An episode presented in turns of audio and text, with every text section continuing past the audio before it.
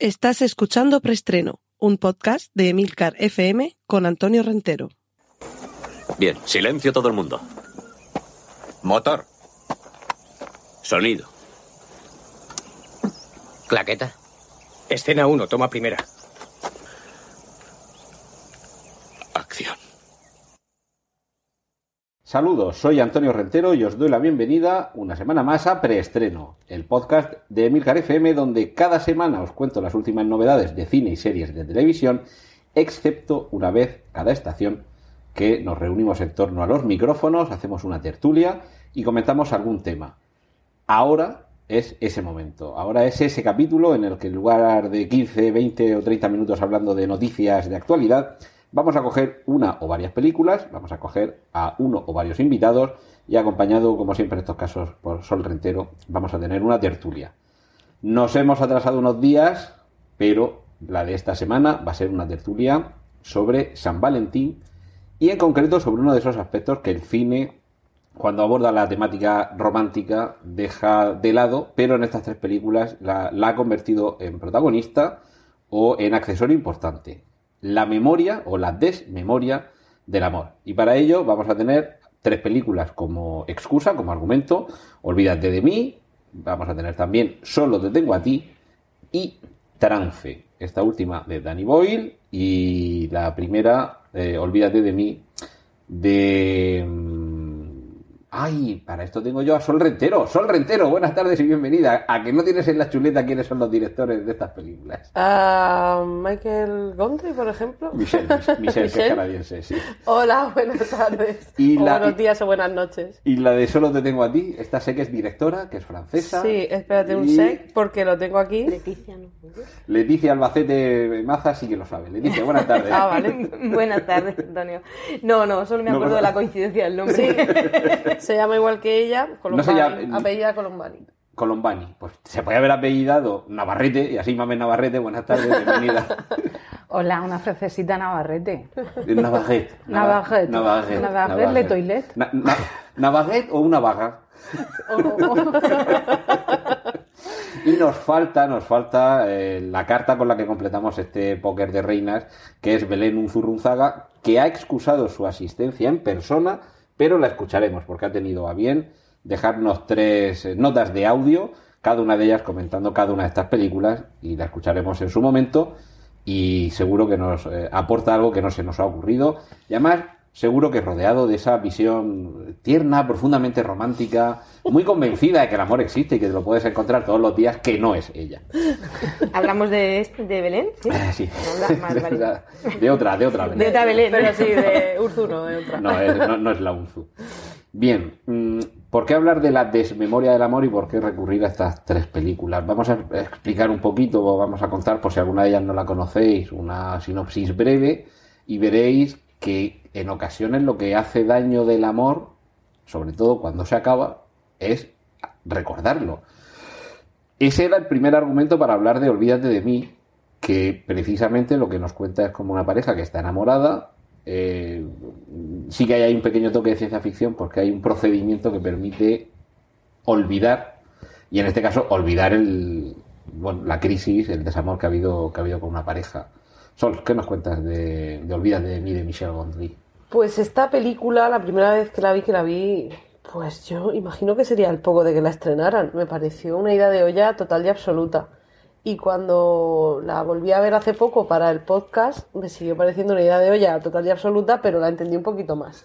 Era, será porque ya estamos más acostumbrados ahora en esta sociedad en la que tenemos tantas plataformas con tantas series y tantos contenidos. Eh, como ya hemos visto Black Mirror, pues ya estas cosas no nos parecen tan locura, lo de que te puedan borrar la memoria yendo a una clínica. Aunque sea con un procedimiento un poquito peculiar. No, sí, desde Porque luego. no parece demasiado científico. A mí me gustan mucho las películas de ciencia ficción cuando no se explica demasiado bien el procedimiento, como en Star Trek. Eh, Se ha roto el motor de curvatura.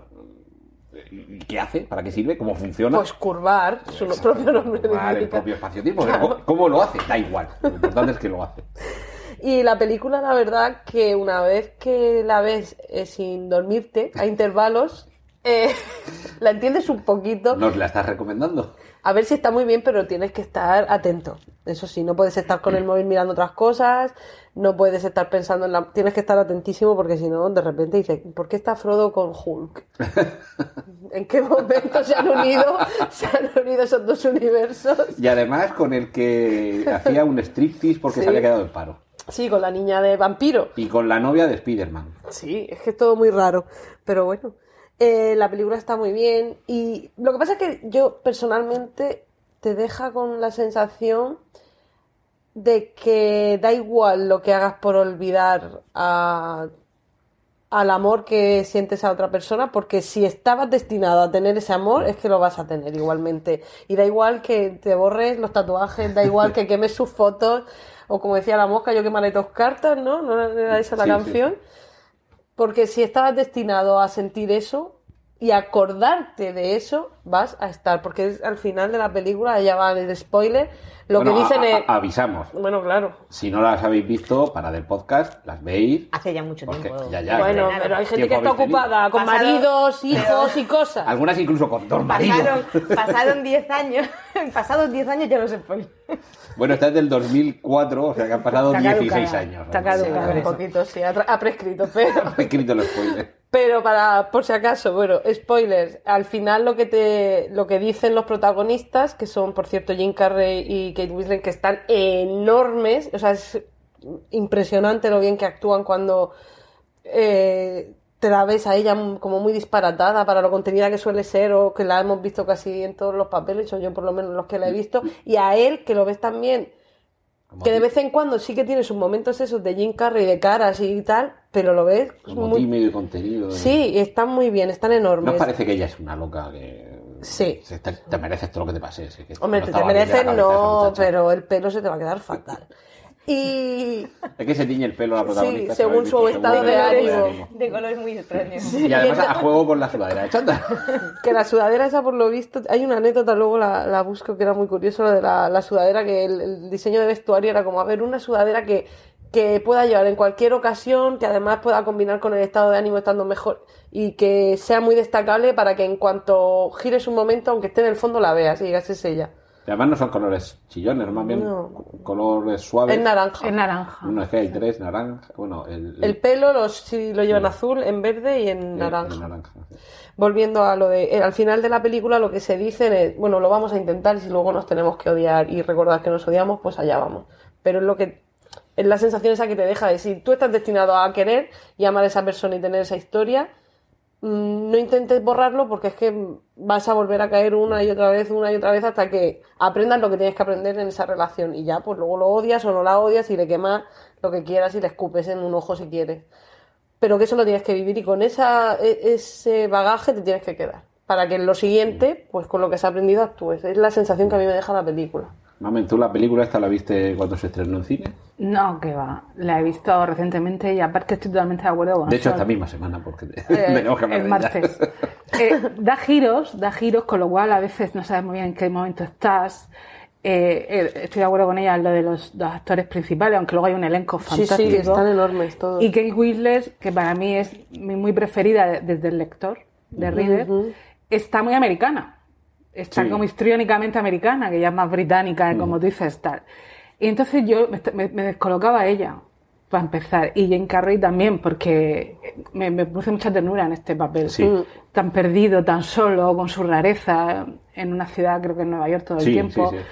Y luego me, me resulta un poco rayante un- toda la parte esa surrealista de, de- de la habitación, del tumbado, en fin. Pero al final me encanta. Porque es que no se quieren olvidar el uno del otro. sí.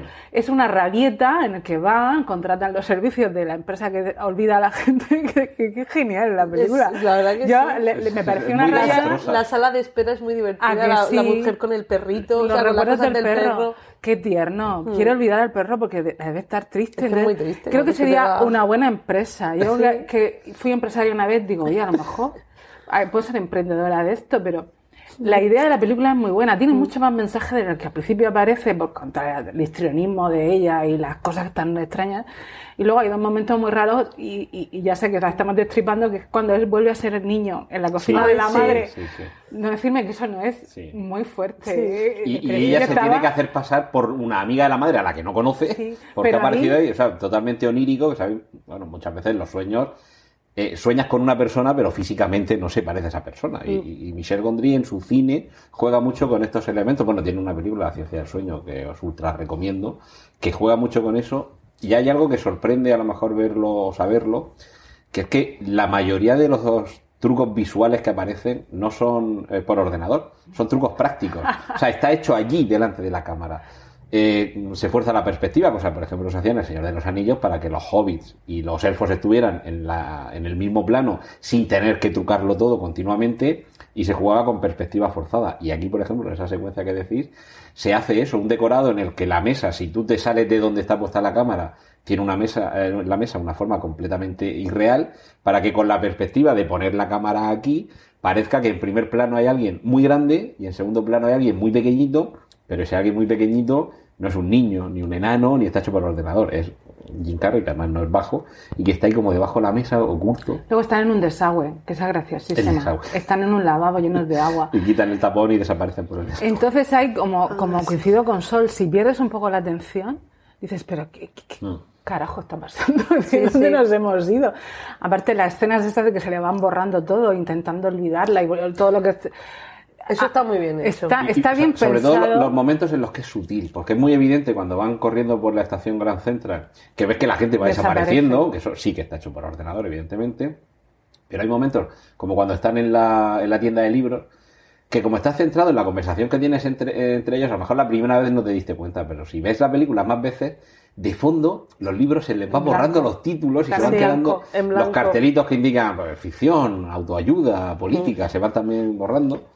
O las farolas. El primer momento en el que comenzamos a ver eso es cuando está eh, Jim Carrey en la calle y las farolas que iluminan los, los edificios, las tiendas, se están girando como si fueran girasoles para seguirle a él. Como si estuvieran atentos a qué es lo que está haciendo este chico aquí en mitad de la calle. Eh, Es un poco sí, surrealista. nos, nos mete, nos mete en un sueño realmente. Sí, es como, sí, es como una película clásica de esas así, más años. Más... Un poco Fellini. ¿no? Sí, pero tiene, tiene muchas cosas. Es un poco cóctel esa película. Sí, sí, Yo hay solo una esa cosa película con la que no estoy de acuerdo con Sol, que dice que si Oh. consigues verla sin dormirte... no. me refiero, no porque sea aburrida, no, no por eso, sino porque tienes que estar en plena posesión de tus facultades, no estar cansado porque enseguida, Vale, como vale. te pierdas un poco y dices, uff, no puedo. No, y sin gin Vale, Se Claro. ven las películas sin Sin. Y sin el móvil, Sin el, ¿no? sí, no, y sin el móvil, sin la copa de vino. No y- porque sea aburrida, no es aburrida, pero No, tienes que estar buena. concentradísimo. De las tres pelis de las que vamos a hablar esta tarde, es la mejor. Leticia, ¿tú esta la viste también con posterioridad a su estreno? Yo esta la vi en su momento, Ah, pero no cuando la estrenaron, sino un poquito después. Vale. Y, pero no me acordaba de nada. De hecho, cuando la mencionaste ni siquiera sabía qué película era. Había sido a borrar el recuerdo, quizás. Sí, ¿Sabes lo que me pasa? Que, que, que yo tengo un problema fundamental que con Jim Carrey es que casi nada de lo que hace me gusta. Casi Pues nada. eso es porque no has visto sus películas serias. Te pierdes las Eh, buenas. sí, debe ser. Debe ser que en realidad 23, no veo tanto ejemplo, cine como, muy buena. Como decía nuestro amigo Miguel Ángel Hernández de Navarro, El número 23. el número 23 dice, solo le falta un detalle, porque es todo casualidades que tienen que ver con ese con esos dígitos, ¿no? Con esa cuenta, o cuántos presidentes, o... y dice, solo falta uno, es un error imperdonable que en esta película falte un elemento que coincide también con el número 23. Y yo decía, Miguel Ángel, ¿cuál? Y dice, con los dedos de la mano y los dedos de los pies. No sigas, no sigas. Los demás, Que ven la ahí. gente que busca la referencia en Ángel, Google. Miguel Ángel es Es muy grande, murciano, muy grande. murciano por los cuatro costados. Hasta para eso. Sí, pero no, normalmente Jim Carrey es un personaje, es una- un actor muy histriónico y, y muy, y muy pasado. A, mí me resulta muy pasado, muy, muy excesivo en casi todo lo que hace. Y es verdad que aquí, pues eso, está muy contenido y está muy bien, a pesar de que alguna vez se le va, se le va un poco el ramalazo, porque yo creo que no puede evitarlo. Y, y entonces iba con un poco de recelo. Pero fíjate que hay- la peli. hay- la, peli- bueno, la película empieza en el día de San Valentín. Sí. que el personaje de Jim Carrey va a trabajar y de pronto, sin saber él mismo ni siquiera por qué, se cambia de tren, sale corriendo, ahí sí que aparece ese primer momento de, de ramalazo. Bueno, el primero es cuando se destapa en la cama, cuando se despierta, que quita- tira la colcha hacia los pies así un poco dando patadas. en ese arranque un poco de furia, de rabieta de niño que, que- que es muy consustancial a- a- al histrionismo de Jim Carrey. Pero yo creo que los dos o tres momentos en los que lo saca, es que son los dos o tres momentos en que un personaje apocado mm, lo necesita. Sí, porque luego entiendes por qué se mira en el pijama, Exacto. por qué sale corriendo hacia la Sí. playa. Luego lo entiendes. Al principio dices tú, Buah, Jim Carrey otra Jim vez. Carrey otra Sí, exacto. Uf. Pero luego lo entiendes. Entonces ya es cuando. Es que sé, necesitas gestión- que la veas una vez y luego que la vuelvas a ver ya con otra perspectiva para fijarte en esos Y pequeños es- detalles. y es, que- Pero yo sí que tengo la sensación que me gustó la primera vez. Quizá me ha gustado más la segunda, pero sí que me gustó la primera Sí, vez. sí, Es sí, una bonita historia de amor, ¿eh? Sí. Sí. A mí me gustó porque son dos personajes Y es original para y, mí. y en su momento y en su contexto pues te da otra perspectiva distinta, menos dulcificada de que Winslet, que estaba ahí como muy todavía en la esta del Titanic, ¿no? Sí, es que la pobre Es tica. que- Hay gente que solo la conoce de eso. Sí. Yo creo Pues que es una pena porque es muy buena actriz. Pero es un pedazo de actriz. Y luego está la otra película, esta que están los cuatro en el apartamento, eh, Eh, la que era una obra de teatro francesa. Sí. Ah, el nombre del señor. El, el nombre, bueno, no Es de, de. Roman Polanski, eh, dios furioso o algo así. Un día salvaje. Un dios salvaje. Aparte de la que he dicho antes, de The Reader, que es- la habéis visto, ¿no? Sí. ¡Guau! No sé, a mí me pone los pelos de punta. Pero aquí, cuando, la primera vez que aparece ella, digo, anda, la- es verdad, no, no, es, aquí, ¿no? es su prototipo de papel, con lo cual está mejor. Es que un actor tiene que ser así, hiperversátil. Versátil. Pero bueno, tiene, tiene muchos giros la película, ¿eh? Es Sí, sí. un poco agotadora. Por eso tienes es que estar corta, ¿eh? No- concentrado. No, no es muy larga, efectivamente. eh, yo coincido con esa apreciación, mamen. Es una película que te agota para lo corta que es. No es por los Es movimientos ni nada, sino por la intensidad. Y que mucho, y, o sea, no te- hay momentos en los que no tienes respiro alguno. Son momentos oníricos cuando el personaje de Jim Carrey grita para retener sus recuerdos. La noche de la... De la... Y es todo oscuro, como si hubiera una linterna y, y todo se borrara alrededor y solo lo que ilumina esa linterna es lo que permanece. que- que- La noche de la cama que él está y están intentando, es, esa noche es que, que llega ella, que, Mm. que se empieza a comer, que, que luego llega, o sea, el otro se va porque, y, y ahí dices tú que... O sea, hay caos dentro del sueño porque le están pasando mil cosas, pero fuera, ver la escena de fuera con los Es que caótica. están. Es, es mm, peor todavía todo lo que pasa. y O sea, todo tan- dices, tan- en, en un sitio tan pequeño, que están ellos encima de él. sí, bailando y saltando. ¿eh? Que luego cuando lo están recogiendo le quitan cerveza, botellas de Claro. cerveza Y alrededor. dices, ¿cómo habrán rodado esto para que él no diga, ¿me habéis pisado un huevo? Le, pondrían una coquilla. De todas sí, formas, he dicho huevo. a mí lo que me llama la atención de toda esa secuencia en la que van a su casa para borrarle el- los recuerdos es esa sensación, no ya de cotidianidad, sino de, de ya, ya no es importante. Quiero decir, si mañana existiera un procedimiento que te pudiera borrar recuerdos, durante años diríamos, madre mía, lo que ha avanzado la ciencia. Aquí ya lo tenemos esto superado, es como ir, yo que sé, que te pongan gasolina en el coche, que, que, ya te lo haces tú mismo porque ya no necesitas que haya alguien experto que, "Ah, no, no, déjeme a mí, que yo he estudiado en la universidad de poner gasolina en los coches. Y lo hacen, no, no lo hacen mientras está hablando por el móvil porque está prohibido, pero si no hubiera ese problema, la gente estaría mandándose WhatsApp mientras pone gasolina porque es algo tan cotidiano que no te importa estar dando saltos en la cama de este pobre señor, que además tranquiliza mucho cuando va a la consulta.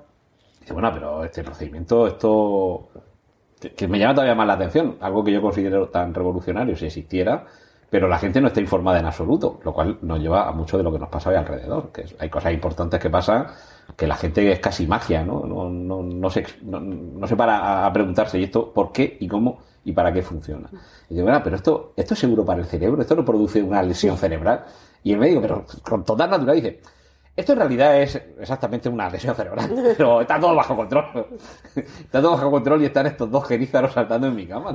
¿Qué, qué Sí, pero que le da este? así como diciendo esto, nah, es como si te hiciese una fotocopia en la cara, o sea, no... No, no va a doler. Sí, no te, no te perjudica más que cualquier... Que, Sí, que una resaca, te exacto. dice que es como una, una noche de, una noche de una resaca. noche de, de bebé. Con lo cual, es que por esto lo que quería traer a- a- aquí en este momento, al final ese daño que siempre se dice, que una noche de resaca te mata no sé cuántas mil neuronas. Ese daño eh, merece la pena pasar por esos daños con tal de olvidar algunas experiencias, algunas sensaciones, algunos emparejamientos. película- quiero decir, escucha. ¿os pegaríais el martillazo en la cabeza para borraros a alguien? Acabo de buscar en Google cómo borrar recuerdos y, y me salen varias posibilidades. o sea que, escúchame, que igual, igual tenemos la opción. No, no sé si fiarme más de lo que tú has encontrado o de, la- de Yahoo Han- Answers. Ay, Dios Pero yo la veo como una gran metáfora, es decir, al final es más difícil el esfuerzo de olvidar que asumir el recuerdo bueno o malo, no lo sé. Yo le veo muchas le- lecturas y quizás sea eh, demasiado profundo para mí esto. Yo creo que depende, depende No, pero- un poco de la persona. Es decir, hay personas a las que le vendría muy bien poder, poder borrar determinado tipo de recuerdos. Y, y luego, mm, pues otro tipo de personas, entre los que me incluyo, que yo creemos que cualquier aquí, cosa te da un aprendizaje. Como hemos visto varias Exacto. películas, hay otras que son muy obsesiones, pero esta parece una relación que se ha Sí, quemado. Simplemente que te ha hecho daño. que está- Y sí. es como una rabieta, pues como, bueno, tal cual, pero no es obsesión. Porque además es ella, que es la que tiene el personaje más como más histriónico, como que está más chiflado, que hace cosas así de, ay, vámonos corriendo hoy al lago que está congelado de Ay, noche. son muy tierno. Que Más son cosas muy bonitas, pero sí. que son... Un poquito claro, y- peligrosas, quizás. Y es como, vale, pues lo que voy a hacer, como estoy así tan loca, lo que voy a hacer para poder sobrellevar esto es olvidarlo.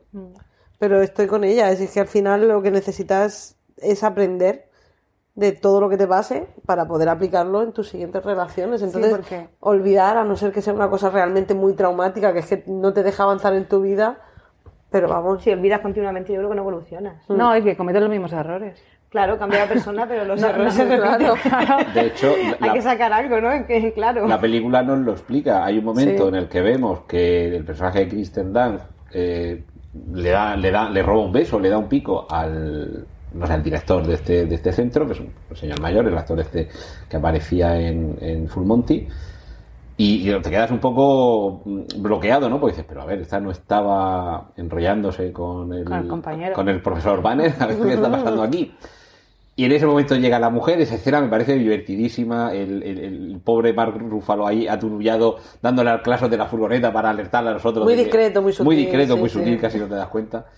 Y entonces descubres que es que ya se habían enrollado antes, ella no lo había podido superar y ya se había borrado la memoria, con lo cual dices, si es que da igual que te borres la memoria. Es que lo que les pasa a los protagonistas, realmente él cuando sale corriendo al principio de la película y se va a la playa, se va a donde la conoció porque, pues eso, como lo, has olvidado, vuelves a cometer el mismo error. Si se hubiese acordado, pues no hubiese Pero ¿por qué decís el mismo error? Hombre, es el mismo error porque no está con- porque no porque rompe, entonces entienden que es un error. Sí, sí, pero dentro hay algo que les anima a volver a encontrarse con esa persona. Porque hay amores hormonales. Esto es un amor hormonal, no tiene razonamiento. Se gustan, se quieren, es como impulsivo. Se huelen, se atraen. Sí, de hecho, cuando la- hay una escena que yo no pillo muy bien, que se conocen en la playa y se van a esa casa que empieza a desaparecer. Él se, os, os acordáis de Sí, este? sí, sí, sí, Se supone que se conocen en la playa, pero él no se queda con ella. Y, entonces, ¿cómo se reencuentran luego? Porque luego hay otra En la versión- biblioteca. Luego hay otra versión de que, es que él se la lleva en el coche. Y ahí es como mm, imanes, no sé, es como... Y en el tren. Se supone que se conocen en el tren, al principio de la película. Pe- Hay dos Se- supuestas. Se reencuentran, se O sea, reencuentran. reencuentran. Claro, sí. pero esa es la segunda parte, cuando vuelven a ser... Entonces yo es que lo veo como hormonal. Hay algo ahí que ellos no saben. De atracción, Hay otros, hay otros amores más racionales, en los que te, te das un tiempo para que nos conocerte. da, la no sé. película nos da la perspectiva del mismo tipo de, de relaciones. Las, las dos relaciones que nos eh, presentan borradas son relaciones que se supone que han sido como muy apasionadas o muy, no sé, como muy intensas. Pero ¿qué habría pasado simplemente con una relación así un poco más... Es decir, mm, solamente nos da la perspectiva, salvo esa, esa imagen maravillosa de la señora con las cositas de su perro ahí que, Ay, qué que te imaginas, Sí. porque hay un momento en, en la película que ves en la sala de espera, pues que una de las personas que quiere olvidar es a, a su mascota recientemente fallecida. Entonces, menos eso, ¿qué habría pasado si, no sé, la relación no hubiera sido tan intensa? ¿Habrían vuelto a En cometer la, el mismo error? claro. En la segunda parte ya está más comedida, ya, ya está más calmada, cuando ya se, no sé. Bueno, aunque la escena del Sí. tren está bien, pero luego ella está como más... Pero porque tampoco da tiempo que se desarrolle porque mm, en teoría eso pasa en muy son- poco tiempo. son- es, es su amor verdadero, es como su está predestinado a que son Ahí va a pasar esto con cada una de las relaciones Yo creo que, que se tengamos. quieren. Eh, es Vamos que- a tener que volver. No, yo creo que se quieren, que se quieren y no pueden, se atraen, se atraen, se atraen. Es que hasta abrimos- que llegara a volver a a- encontrarse. Abrimos ahí otro melón, que es el de el amor eh, hormonal o pasional, o el- barra el amor eh, cerebral o no sé si racionalizado, que no sé si necesariamente uno es mejor que el otro, o- pero sí que tengo la duda de, bueno, perdón, más que la duda, no tengo la duda de que seguramente quien haya vivido un amor más racionalizado, creo que no acudiría a que le borren el recuerdo. Yo creo que tampoco. Claro, pero de, de hecho, por lo que va. Porque no lo sufriría, ¿sabes lo que estabais diciendo? Trataría de aprender. Ojo, si es que tienes que aprender, si es que crees que, has cometido un error, o no has cometido un error, pero tienes que aprender de lo que ha pasado en esa relación para que se frustre. Pero seguramente si se hace desde una perspectiva racional, lo que me imagino que querrías es no perder eso porque no deja de ser una lección. La hayas aprendido, te haya valido, te sirva para algo o no, pero Es que eh, eh, eh, en- eso es el, como cuando antes se casaban por obligación y luego decían. pero antes luego nos- cuando, la, la semana pasada, dices. Sí, sí. hace- entonces decían, a mí me obligaron a casarme con él, pero luego me enamoré. Yo esas ¿Pero relaciones. es ¿no? autobiográfico eso que estás No, no, es- es la reina fulanita, Ah, la vale, princesa vale, vale, menganita perdón. que por, por tal, las casas reales, tal. Un ejemplo. O, o- o Fina, la del tío Las Cabras. Que, que lo, lo vemos todo porque muy. era porque era pobretica y tenía Claro. persi- entonces ahí la gente se conoce poco a poco y tal y hay otros que son ¿Y a esa mí esto me historia- parece Esa historia de amor no sería más bonita. la lenta No, la, de, la de me obligaron a casarme, pero luego me enamoré. si se enamoran es que había algo pero hay gente que puede obligarte jamás a enamorarte quiero decir eh, tiene que haber un, algo tiene que haber un feeling o algo una afinidad pero pero es verdad que, que son ¿Sabes que tipos yo distintos he de creído que, es, que está aquí todo en la cabeza. También dicen que es que hay una teoría por ahí que dicen que ves a un hombre y dices tú, ese va a ser el padre de mis hijos, y que es como muy biológico. A mí eso me ha parecido siempre muy gracioso. Pero eso, por, eso Por- sí, por el olor. Sí. Ya, pero yo veo a, a Eh, Michael eh, Fassbender continuamente y no consigo que me entienda. Pero lo ves así, una cosa con es lo- esta distancia una como estamos tú y yo. No. No, pero yo voy, voy y ya es como por mucho que me ponga cerca, no me ve Es que eso te iba a decir, es que eso si es un poquito de química hay que estar un poquito cerca. Sí. Pues mira ¿eh? que me Igual. pongo, ¿eh? Pero no cerca de la tele. Cerca de él físicamente así. Que estaba en Ibiza este verano y Ah. me planteé ir para allá. Te planteaste, pero lo hiciste. No, no, no, pero Ah. espérate que Pero- yo- lo que pasa es que se me va a pasar el Pero arroz. escucha, sí que. Mami, sí que con Michael Fassbender me lo planteo hasta yo. Pues esa conversación la tuve en una comida de Navidad este año y un compañero de trabajo dijo lo mismo. Dice, es que nena, hasta a mí me gusta Sí, el Michael sí, sí, sí. Fassbender. Y yo dije, Y, ojo, no, no, no por guapo, porque Paul Newman es guapo. sí, no, es por Michael algo. Fassbender no, no es feo, pero tiene otra cosa. Es que aparte había especial. visto dos días antes Claro, la dos- más neto. Ya. Bravo. El, el chiste, este es el chiste de la semana. Jolín, pero es que claro, sí, qué magnetismo. ¿Cómo no? no? A ver, digo yo. Si para las balas. Claro. Contra- Dejará de tenerlo. Es que había visto yo en esa comida de Navidad dos noches antes Macbeth, en una versión en la 2. ¿Sabes? Con Marion con Marion Marion Cotillard, que es que es y entonces incluso así un poco fuera de sí yo decía es que Michael Fassbender forever and ever Pues yo es que según el, Sí. el papel o según como lo vea, lo veo muy atractivo y muy bien. Y otras veces digo, pues sí, hombre, no está mal porque no es feo, pero tampoco es. Uh. sí pero es también buen actor Pero vamos, que si hicieran robots como en la Weyland Yutani aparecen en la película de Alien, no os ibais a comprar uno, ¿no? ¿Eh? Que Michael Fassbender interpretaba sí. a un androide. Es que, No sé, es que- depende, limpia la casa. Eso Pues qué sé, como la rumba Saca, exacto, saca el Sería el conga. perro tres veces al día.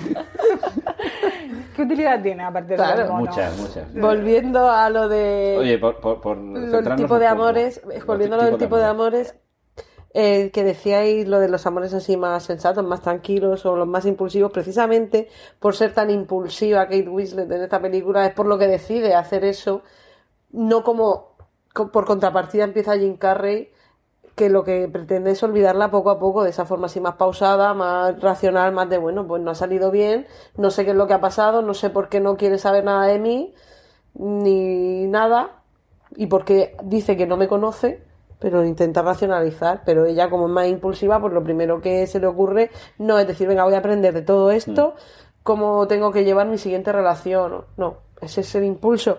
Y luego también, porque me estabais criticando por decir de cometer el mismo error, pero es un error si no es un triunfo, quiero decir, si la relación se rompe, es porque no ha sido un triunfo. Si es forever and never, podríamos decir, eso nunca ha sido un error. Ha sido el mejor acierto de mi vida. Pero si la relación se llega a romper, pues porque al final se te llevan mal o, o en este caso en la película es que él está un poco chalado, al final es un poco celoso y, y no entiende que ella sea un espíritu tan libre y Mm, tan independiente. y tan independiente. Entonces si que no avanza la relación y no van juntos y no sigue, pues es un error por eso, Es porque que con se un acaba. personaje como el de Kate Winslet también hay que saber estar, ¿eh? Sí, pero si tuviésemos un- Es que no una, se puede estar con un personaje como. Tienes una empresa a la que se dedica a que la gente olvide. Yo lo veo un error. Al final seríamos como plantas, es- estaríamos, sin- no sé, forma parte de nuestro eh, sistema nervioso. se- to- Tener malas experiencias. Espérate que le voy a dar la vuelta. Esto si estuviera aquí Belén, que ahora, ahora, ahora Por después favor, va a estar. ¿cómo le echamos de Lo que voy a decir ahora seguro que le encantaba. Y borrar de tu memoria a alguien para volver a enamorarte de esa persona. Pero eso Lo firmo cosa. ya. ¿Eh? Lo firmo ya. Yo sí. Pero Sí, eso es otra para eso cosa. sí. No, pero, no, pero no es por un mal recuerdo. No, no, no, no, no, lo contrario, es decir, bueno, es que fue, que ahora no es que no lo sea, pero fue tan bonito enamorarnos que me gustaría volver a vivirlo, incluso corriendo el riesgo de que algo cambie. Firmaba ya. Y es un riesgo, Ya. ¿no?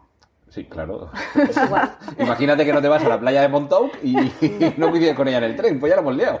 Sí, yo, yo estoy en contra Tendría de que estar tutelado, que hubiera un tercero que estuviera informado y que dijera, voy a ir a trabajar. No, yo creo que hoy deberías coger el tren y en lugar de ves que te trabajar, irte a la Qué playa. rollo, ¿no? Pero que te, Qué todo. te asegura que al borrarlo te vas a volver a enamorar, porque a lo mejor se te cruza otra persona antes y te enamoras de eso. eso. es lo que te estoy diciendo, que, que tendrías que tener un tercero, un tercero que guiara un poco, que fuera como un pastor tirándote piedrecicas. Ire, ire. sé. Sería interesantísimo, pero vamos, yo, por ejemplo, antes que un amor que me hubiera hecho mucho daño y tal, olvidaría a la directora del colegio cuando era pequeña. que no digo el nombre porque es muy conocida, pero eso era una pesadilla, eso era un sin Muy vivir. conocida. Van a buscar en tu bio, que van a buscar en tu bio que Pero no es que fuiste. éramos una generación marcada por aquella señora. Eh, eh, Aquello salió mal la experiencia y tal, pero la señora, cuando tú tienes, tú entras al cole, yo soy de noviembre, entro al cole con dos y me voy con 14. Toda la vida eh, me marcó en esa época de mi... Anda ya, pero olvidar un amor mal, mal, claro, depende de la persona. Yo, Mamen Navarrete, no, no, no me supondría un No, Pues yo sí, yo sí tengo una, una historia que sí que borraría. Vale. Pero no, no la borraría, después de todo lo que he dicho, ¿eh? me voy a contradecir. No la borraría para que se volviera a repetir, sino para que desapareciera. Creo que al final, Como, una, como una- un, pu- un punto fíjate blanco. que yo soy de sacar lecturas positivas a todo, eh, a todo hasta lo malo que sa- todo, todo tiene una lectura, de todo aprendes. De aquella relación no aprendí nada. Plana, completamente. Pero mira, por lo menos aprenderías a qué es lo que no quieres tener en tu vida. pues son, Te- la sensación de que no aprendí nada. Hombre, te sirvió para tener un mal ejemplo. Mal ejemplo. mm, Claro, Es que esto no. Creo que ni eso, ni frío, ni calor, ni nada, nada. Creo que ¿fue muy que larga? Fue, fue larga, sí, fue demasiado larga. No, no, dos, no le pidas detalles, que esto, años eternos. que, que esto no es preestreno limón ni preestreno naranja. No, pero sí, sí, ahora que me, me contradigo, sí. Hay, hay personas que, que pasan por tu vida y a lo mejor no merecen ni siquiera tener un hueco en tu memoria. hay una fase previa a decirle adiós a esa persona que aparece reflejado en esta película cuando está en el restaurante. Dice, somos como esos matrimonios, como esas parejas de los Sí. Que cenan sin hablarse. Dice, somos muertos cenantes. Sí. Que, me, parece, que me parece la frase demoledora. Es que tiene razón. fase, esa fase, Esa fase existe, ¿verdad? existe. Esa, esa rutina de una pareja es atroz. Eh, hay que currar mucho las relaciones porque, de verdad, eh, de hecho hay una de fondo, creo, hay una pareja Sí, igual, sí, sí, sí. que es en la que él se fija. Sería como el, el siguiente paso. O sea, ahora Claro. estamos en la fase de, de que haya silencios, pero la siguiente fase es en la que hay silecio. O sea, Por eso no, es que no- está- Yo tengo cerca una pareja que llevan muchos años juntos, mm, están ya en los sesenta y tantos, y han dejado de ir a A 60 restaurantes. años es la flor de la vida. No, pero llevan toda la vida juntos. empezamos. Muy bien, Antonio, Escúchame muy una bien. cosa, Hay que Antonio. reivindicar lo que tenemos ahí a la vuelta de la esquina algunos. Muy bien, Antonio. Anda ya, con todo lo que queda. A las niñatas Anda que- estas. Escucha, que yo estoy más cerca de la jubilación que de cuando que dice la mili. que me despisto. Es verdad, es Tierra un poco como Media. Cleopatra que está más cerca de la llegada del hombre a la luna que de la creación de las pirámides. Ahí, ahí, ahí está. ¿Has oído el monólogo maravilloso de que sobre, sobre la edad Eh, madura? ¿No? no, no, no. pues te lo pondré. Porque tú estás en la Tierra Media. Ni planta joven ni ¿Me estás caballero. llamando hobbit? No te cogen, no te cogen el carnet Que soy joven bajo, ningún pero no sitio, tengo los pero tampoco el de pensionista. Exacto, es esa tierra de nadie inhóspita, dura. Qué horror. Pues ya no sé qué estaba diciendo. Nos estabas hablando de las relaciones grises, que lo, lo- lo vemos en la película con estos silencios eh, mientras la comida. De la cena. De Y la... sí, Ah, una sí, pareja. que habían una pareja, una pareja que habían dejado de salir a cenar fuera. Han dejado de, porque lo, han decidido, porque tienen conversación los primeros cinco minutos y después ya se convierten en esto. Entonces, pues con todo tipo de naturalidad han hablado y han dicho, cuando salgamos con amigos bien y el resto del tiempo en casa. Bueno, ¿Que para qué? Yo no lo circunscribiría al ámbito de personas que tienen 60 años y llevan 40 No, años ese, juntos. ese es el caso que yo conozco. Vale, vale, no, no, pero, refiero, pero digo, es que hoy podemos estar viviendo de manera casi diaria algo muy parecido, que es la pareja joven, que no lleva tanto tiempo juntos o juntos y que la mitad del tiempo se la pasan cada uno mirando el móvil, cada uno a su La rollo respectivo.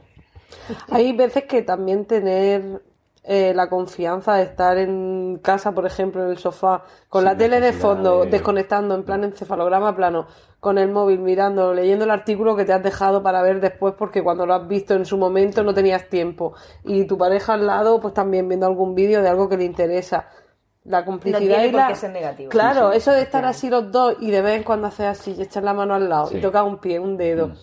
Y poner Es que el ojito, problema- el en plan de, te voy a dar lo tuyo y cuando te tire el esto. Claro, pero cuando haces así, Que el te amor gruñe. tiene muchas fases. Por eso es, que eh, La tampoco- pasión, hay, o- ojalá. La pasión ojalá. dura lo que dura. Ojalá. dura. Y luego las etapas de la vida de cada uno, cómo las gestione. Hay crisis de los 40, crisis de los 50, crisis de los 30, identidad, ahora no sé muy bien lo que quiero con mi vida.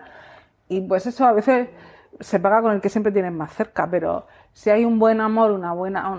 Pues Una entonces se, se aguanta uno, pero eh, es verdad que eso es deprimente. Eh, Salir con tu pareja y estar así como... mm, Hombre, es que a lo mejor, es que no le estáis mirando, a lo mejor la otra pareja del restaurante lo que estaban era con decírselo todo con la mirada. Sí, como en el sexto sentido, ¿no? Claro. Ese, ese tipo Sí. de escenas te refieres. Que, No, uno- que estábamos uno ya está muerto pero no lo sabe. No, pero que a lo mejor estaban comiéndose con los ojos así haciéndose chiribita. De Dice, es verdad, que, es que voy a cenar con mi mujer y no me dice nada. Dice, a lo no, mejor- a lo mejor tu mujer ya, Pero de cintura para abajo. A lo mejor eran sordomudos. ya- y estamos aquí criticando sin Es saber. que como soy de verdad. Es que. Oye, eh, tengo aquí anotado, no sé si habéis visto recientemente Historia de un matrimonio. No, de Noah sí. Baumbach, Yo sí, yo sí, yo sí, yo sí. Y aparte te diré que eh, me, me pone, o sea, entiendo las críticas, entiendo las alabanzas, la paré porque eh, hay momentos muy buenos y tal, pero no la vi, Para tanto. no. Vale. Lo digo porque eso, bueno, historia de un matrimonio en realidad es historia del desmoronamiento de un matrimonio. Pero fijaos como en esa película, es que lo digo por la reconstrucción de, eh, de, de esa fase en la que todo se va al carajo. Y, claro, dices, en esa película que es realista, no, no hay una máquina que te pueda borrar los recuerdos, pero te das cuenta que realmente los personajes están sufriendo por los recuerdos, no tanto por eh, el presente. Quiero decir, el presente es que nuestra relación se acaba, pero lo que nos está haciendo pasarlo todavía peor es todo lo que hemos pasado hasta llegar aquí. Es decir, que yo no defiendo la tesis de borrar los recuerdos dolorosos, eh, no borrarla yo, fin, cada uno haya con sus recuerdos. Pero claro, es que muchas veces que lo que te hace daño no es el ahora, sino el ayer. Esa película está llena de reproches, Sí, muchos reproches. Y luego es un amor que acaba por el sistema. a ver, desarrolle Uy. es que No la me la- Goya, no me ella la- no la han no me la visto. destripes. Claro, ella no la han visto. Es que ellos deciden separarse, pero es el sistema. Ah, vale, ya sé por lo que, yo, por lo, que lo dice. Y entonces a mí me agobió por eso. Sí, y va- debéis va- verla porque es verdad que está. Además es como, pero bien. ¿no te vas a buscar un abogado? Mm, Deberías cambiar Muy tu americana. residencia a Nueva York. Pero, ¿por qué tengo que hacer esto? Si... Es verdad que igual que te digo que no me ha vuelto loca, sí que recomiendo verla porque de- el sistema eh, hace que, eh, sobre todo el sistema americano de los caros Está en divorcios, Netflix, ¿verdad? sí, Sí. y es y es tremendo. A mí me dejó un poco mal cuerpo. Yo la verdad es que solo he visto el tráiler y me dio la sensación de que mm, de que sí era un poco lo que tú dices, que era más a lo mejor por el ambiente y el entorno lo que le generaba a lo mejor que la separación no fuera tan buena como pudiera haber sido en un origen, pero tampoco la he visto, entonces Y no- estoy, sí, a ver, es que se meten en una dinámica que a- a- te, te está diciendo, por favor, que salgan de ahí, que salgan de ahí, que no salen. Y luego, Que despidan a, a esos dos abogados que son pero dos muy de acuerdo con el Oscar a Laura Dern Mm. por ese maravilloso monólogo. Papelazo. Ese que cuando suelta ahí, es que tenéis que verla. En Ahí, esa- ahí hay un momento que yo casi me pongo de pie a aplaudir porque digo, ¿cómo ha dicho esta mujer eso tan bien? En esa película estaban casi todos nominados a los Oscars, ¿no? Estaba Adam Driver. eh, Scarlett Johansson, Laura Dern y había alguno más. Que Scarlett, por cierto, tenía dos nominaciones este año. Sí, además, primera vez Prime- sí. que... No, no, primera vez no, me parece que es la tercera vez que una misma actriz está nominada a Mejor Actriz Principal y Mejor Actriz Pero Secundaria. no se ha Pues he visto yo un vídeo y creo que eran más de tres veces. Sí, bueno, pues que había pasado, mejor- pero no a me acuerdo que el había pasado tres y Pero todo se la lo ha llevado René. René Zellweger. Porque he visto hoy Esa. como los BAFTA, los no sé qué, los no sé cuántos, y entonces siempre se levanta René y la otra que, que ha arrasado. Entonces, en Historia de un matrimonio es la ansiedad de decir, si esto podía haber ido, es- y es, y, y es una película que recomiendo ver porque es, como muy explícita del sistema, de, de- de- ¿no, Antonio? Sí, como que te... Aunque tú te lo quieras plantear de una forma, es como Te que lleva, te el, el arrastra. sistema te, te empuja Te arrastra. Pero claro, es que el sistema. Además, esto es leva- leviatanesco. Esto, los, los liberales clásicos estamos completamente en contra de todo esto. Que es que hay que sostener al sistema para que el sistema coma. Y el sistema necesita comer solo porque necesita existir. Realmente el sistema no te arregla nada. Simplemente se alimenta a sí mismo con lo que te saca a ti. Porque ellos parece que al principio lo tienen demasiado claro. Y el problema, pues como pasa en la vida real, que, cuando metes una boda por medio, pues ya la hemos liado. y ya si metes dos, si metes dos, que lo único que les Y buenos, importa. y si encima Bueno, son si buenos, encima son buenos, y encima se conocen y se tienen. El pulso. Fíjate, claro, a lo mejor también un poco por deformación profesional, pero la relación que hay entre los dos abogados me ha encantado, porque no se odian. Que dos abogados, claro, lo que tienen que hacer es mm, tratar de salvar los muebles de su cliente, tratar de hundir los muebles del otro, pero sin acritud. It's Es business profesión. Claro, estás haciendo tu trabajo. Abogados matrimoniali- matrimonialistas en Hollywood. Sí, Eso es buah. un- Entras por la puerta y ya son mil euros o mil dólares. Ahí lo dicen, ¿eh? Sí, sí, sí, Las tarifas. Sí, y dices tú, mi hija está estudiando Derecho y yo la miraba y le decía, ¿De, de verdad quieres ser como estos? o, o vete allí, fórrate. Debe ser muy duro. Bueno, Yo estuve una vez sí. en una colegiación y, y recuerdo que el decano del colegio de abogados dijo, no os equivoquéis que vuestro enemigo no es el, no es el otro abogado, ¿eh? es vuestro cliente. Sí, sobre todo, ¿Ah, si, sí? No te, sobre todo si no El te- decano. si no te paga. Vaya.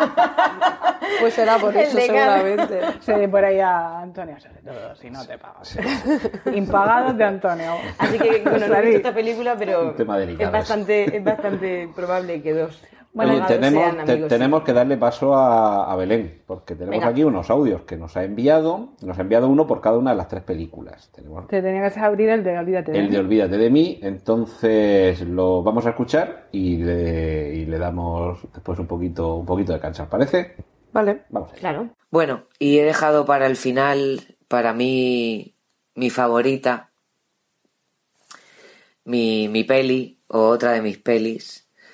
Aquí la, la señora de la, de la coraza y el rock and roll y los cueros, eh, anti San Valentín, pero que en el fondo, bueno, yo creo que ese anti San Valentín es eh, a base de, de hostias y desengaños, ¿no? Vamos a decirlo así. Pero bueno, Olvídate de mí es una peli de culto, yo creo que de culto indie. Es la única peli, haters a mí, en la que me gusta Jim Carrey, no me gusta el cine de Jim Carrey. Quizá pueda darle en la otra única peli en la que me puede llegar a gustar es el show de Truman, pero tampoco es una película que me entusiasme, tampoco es una película que me emocione, pero sí que creo que está soberbio eh, en, en Olvídate de mí. Y Kate Winslet es esa actriz que para mí ha hecho una serie de pelis que pasarían sin pena ni gloria, pero luego la ves en pelis como Revolutionary Road y te fascina junto a, a Daniel DiCaprio, ay, a Daniel DiCaprio, estoy yo, a, Leonardo DiCaprio. Eh, mira que los dos salieron de, Titanic, película que vi en la primera fila del cine Rex, he de decir, y que lloré como una magdalena en mi plena adolescencia, pero en la que gracias a Dios la madurez eh, me ha hecho verla con espanto. Pero bueno, eh, ella creo que ha ido madurando cinematográficamente habla- hablando y que, y que en esta película para mí lo hace a la perfección. Ay, esta peli es de esas pelis eh, totalmente irreal, en la que, no sé, me he llegado a cuestionar si me gustaría pasar por ahí, ¿no? Como el que va al médico de cabecera o el que va a que te borren los recuerdos, ¿no? Aunque bueno, siempre pienso que tengo todas las papeletas para que el día de mañana mis recuerdos, eh, mi propia mente los borre. Pero la importancia de los colores también en esta, en esta peli. Los matices, ¿no? Como tanto él como ella van pasando por una, por una variedad cromática tan salvaje que, que los posiciona en cada momento de la vida, ¿no? Eh, como él eh, está totalmente en el mate y en el negro y en los grises y, y como ella va pasando a través de su pelo y de su vestimenta en, en una serie de, de, de, colores que tienen mucho que ver con el estado de la peli, con el punto en el que se encuentran en su relación y, y, en el amor en el que viven, ¿no? Eh, a mí me parece una peli una peli brutal una peli es que no sé una peli que da mucho que pensar al menos eh, al menos a mí el cómo a través de algo que es eh, pura fantasía o pura ficción en el que a través de la decepción y el, el, querer el querer borrar el recuerdo el querer eliminar a esa persona de la cabeza no hace que de alguna manera eh, la vida o el mundo los conecte de nuevo no o sea y, en ese punto que tengo de, de, irrealidad muchas veces incluso en mi propia realidad el pensar que al final tarde o temprano por mucho que no quieras haya gente con la que te vas a seguir encontrando en la vida, ¿no? Esa sería un poco, un poco mi reflexión sobre, sobre esta peli, cómo, cómo se, cómo se encuentran en ese punto a oscuras, eh, cuando tienen todo el material eh, en el que están sus debilidades, sus defectos, el, el porqué de, de, de su relación, ¿no? El por qué quisieron en un punto olvidar y sin embargo, no sé. No sé qué les parecerá a mis compis. Aquí siempre las dos me, me, darían una visión absolutamente diferente de, de, de, del punto de la peli, ¿no? Y, y tengo mucha curiosidad de, de saber cómo, cómo lo ven.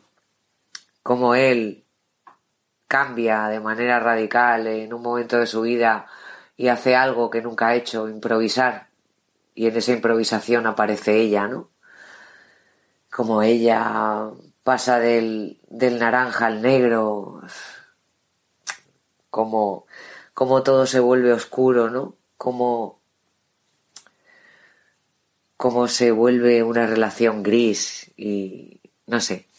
Que a ver, aquí tengo mucha, mucha curiosidad por, por luego oír oír el, el podcast completo y, ver cómo a partir de aquí ha ido desarrollando este esta reflexión sobre, sobre esta peli. Una elección rentero curiosísima, he de decirte, de, de las tres películas, en las que me quedo sin duda con, con esta última, a la que he querido, a la que he querido dejar para el final. Eh, Solo te tengo a ti, la tiraría por el retrete directamente. Y bueno, Trance es esas pelis eh, que enganchan y atrapan, pero que bueno, que al terminar tampoco me deja. me deja nada, ¿no? Me deja, me quedo igual. Eh, olvídate de mí, sin duda, creo que, que deja pozo, que deja lugar a la reflexión. Y es de esas pelis que con el paso de los años eh, no envejece, al menos para mí y que mola volver, volver a, ver. Bueno, y, y, hasta aquí mi reflexión de, de, las tres pelis. Que os mando un beso enorme. Que, que para la próxima espero no fallar. Y que os quiero muchísimo. Y sobre todo que viva el cine. Un besazo. Bueno, regresamos eh, os habréis dado cuenta que se estaba refiriendo Belén en todo momento a, esta es mi tercera reflexión, mi última reflexión, porque nos las ha mandado en orden inverso, pero como este es eh, el orden en el que estamos hablando de las películas, no, no habéis escuchado mal el podcast. Después eh, tendremos sus reflexiones sobre las otras dos. Eh, bueno, eh, Completamente de acuerdo con Belén cuando dice que él es un hombre completamente gris, que ella pasa por un montón de estados de ánimos que se reflejan a través del, del color de su pelo y que al final ella lo arrastra, o sea, él arrastra a ella una relación completamente eh, gris y plana. Completamente de acuerdo con eso. Sí, lo que pasa es que eh, una vez que ya has visto la película entera, si ves que ha sido así, en la historia original, quiero decir, en la que pasa antes de que él salga corriendo y se vaya a la playa. Parece mucho más romántica, más Que es, bonita. claro, que luego la segunda parte es como que él había, se había quedado con esa parte más, iba a decir desquiciada, pero quizá no es esa, más... Como, como dos versiones, ¿no? Mm. La versión que tiene él de la relación, la que tiene ella. Ella se siente llevada al mundo gris y él, sin embargo, se siente como liberado. Ha llegado de repente la improvisación a mi vida, me ha salvado, un poco, ¿no? Pues eso también se refleja, es que estuve leyendo curiosidades de la película y por lo visto hay un momento que se ve una escena que yo creo que no dura ni 20 segundos, a lo mejor 30 segundos, que hay un desfile en mitad de la ciudad y que están ellos súper felices y tal. Pues es que ese desfile estaban rodando y de repente pues había un desfile ahí en la ciudad, ni estaba planeado ni nada, y dijeron, venga, pues Vamos a pon aquí cuatro focos y vamos a Era rodar. el elefante Sí. que les hacía feliz. Sí, y, él, sí. y él hace ahí de Jim Carrey haciendo de elefante, Mm. pero es que son completamente antagónicos. Mm. Pero los polos opuestos.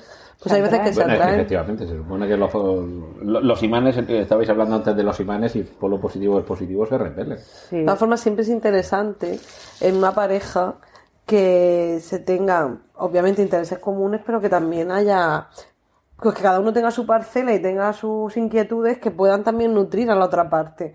Es muy interesante que no todo sea aburrido. igual y que vayáis Uf, los dos al no. gimnasio a hacer elíptica. Eso y está los- condenado al fracaso. Dos personas iguales en una Por relación. eso que- levantas Brad- por la Brad- y que y, lo miras y te están mirando en el espejo, Dios mío, y las mismas cosas. Es que Sí, como los Milhouse, que Ah, dices me- tú, pensaba- pero los Van Houten quería decir. Pensaba que lo decíais por, eh, por Brad Pitt y Jennifer Aniston. Me lo quitado la El momento del pelo igual. o, o Woody y, Y Arancha de Oh, Benito. y Arancha Arancha de de Benito. Benito, sí. Pero Brad Pitt han sacado ahora una serie de fotos de todas sus parejas y es que se. Sí, sí, es clónico. Sí, se, Se, se- mimetiza. se cloniza. Porque eh, creo que la influencia es ella, ¿no? O sea que Brad Pitt es un poco influenciable con sus chicas. Bastante, bastante. Eso parece. sí. Bueno, a mí la peli me gustó más de lo que esperaba porque a mitad de la peli estuve a punto de decir rentero, Dios mío de mi Te vida. mato. Porque, pero luego. Ya llegaremos a esa parte. Pero, no, pero, pero me dejó con un buen rollo y aparte tuve la conclusión de no, yo no borraría. No borraría, ya está. No. A pechuga. Es Además- que la vida no es todo guay, es que hay guerreros y hay movidas. Y es que al final, ya te digo, nosotros tenemos que. eh, tenemos una edad, o sea, a lo mejor a ti te pasa algo con 18 años, pues que no te va a pasar con 30, pues ya tienes un peso, eh, pero ha pasado y ya está. Es que si naciésemos sabiendo y... Yo no borro, no borro, me niego. Además, si, está- si olvidamos nuestra historia, estamos condenados a repetirla. Por supuesto, Así aparte que es más como- vale que te acuerdes y digas, ah, no, por aquí no, tate no, por aquí no. Es como si se quiere borrar la tristeza que te ha producido la muerte de alguien. Pues no, o sea, no puede. Nada, nada, en este especial San Valentín, Rentero, esta es la película más romántica de las tres. Exacto, Pues, me espérate. parece Pues sí, muy de hecho, sí. Pues sí, pues Aparte, ella lo dice, es de las pocas, pocas, o la única que nos gusta Jim Carrey, porque es que tiene... Eso ha sido general, Unánime. ¿eh? Sí, es que ¿eh? algunas le- eh, y algunos le tenéis manía a Jim Carrey de, por algunas No, pero está arriesgado por parte de, del tiene que comer, el casting, porque Sí, él pues- está muy encasillado. Pues el casting, por lo visto, dice, espérate, es que como estaba mirando por ahí y, y por lo visto no iban a ser los mismos actores, espérate. Era nunca los hubiera Seth, casado. Seth Ro- Rogen, ¿cómo Sí, se dice? sí. Iba a hacer de Elijah Wood. O sea, Bien, sí.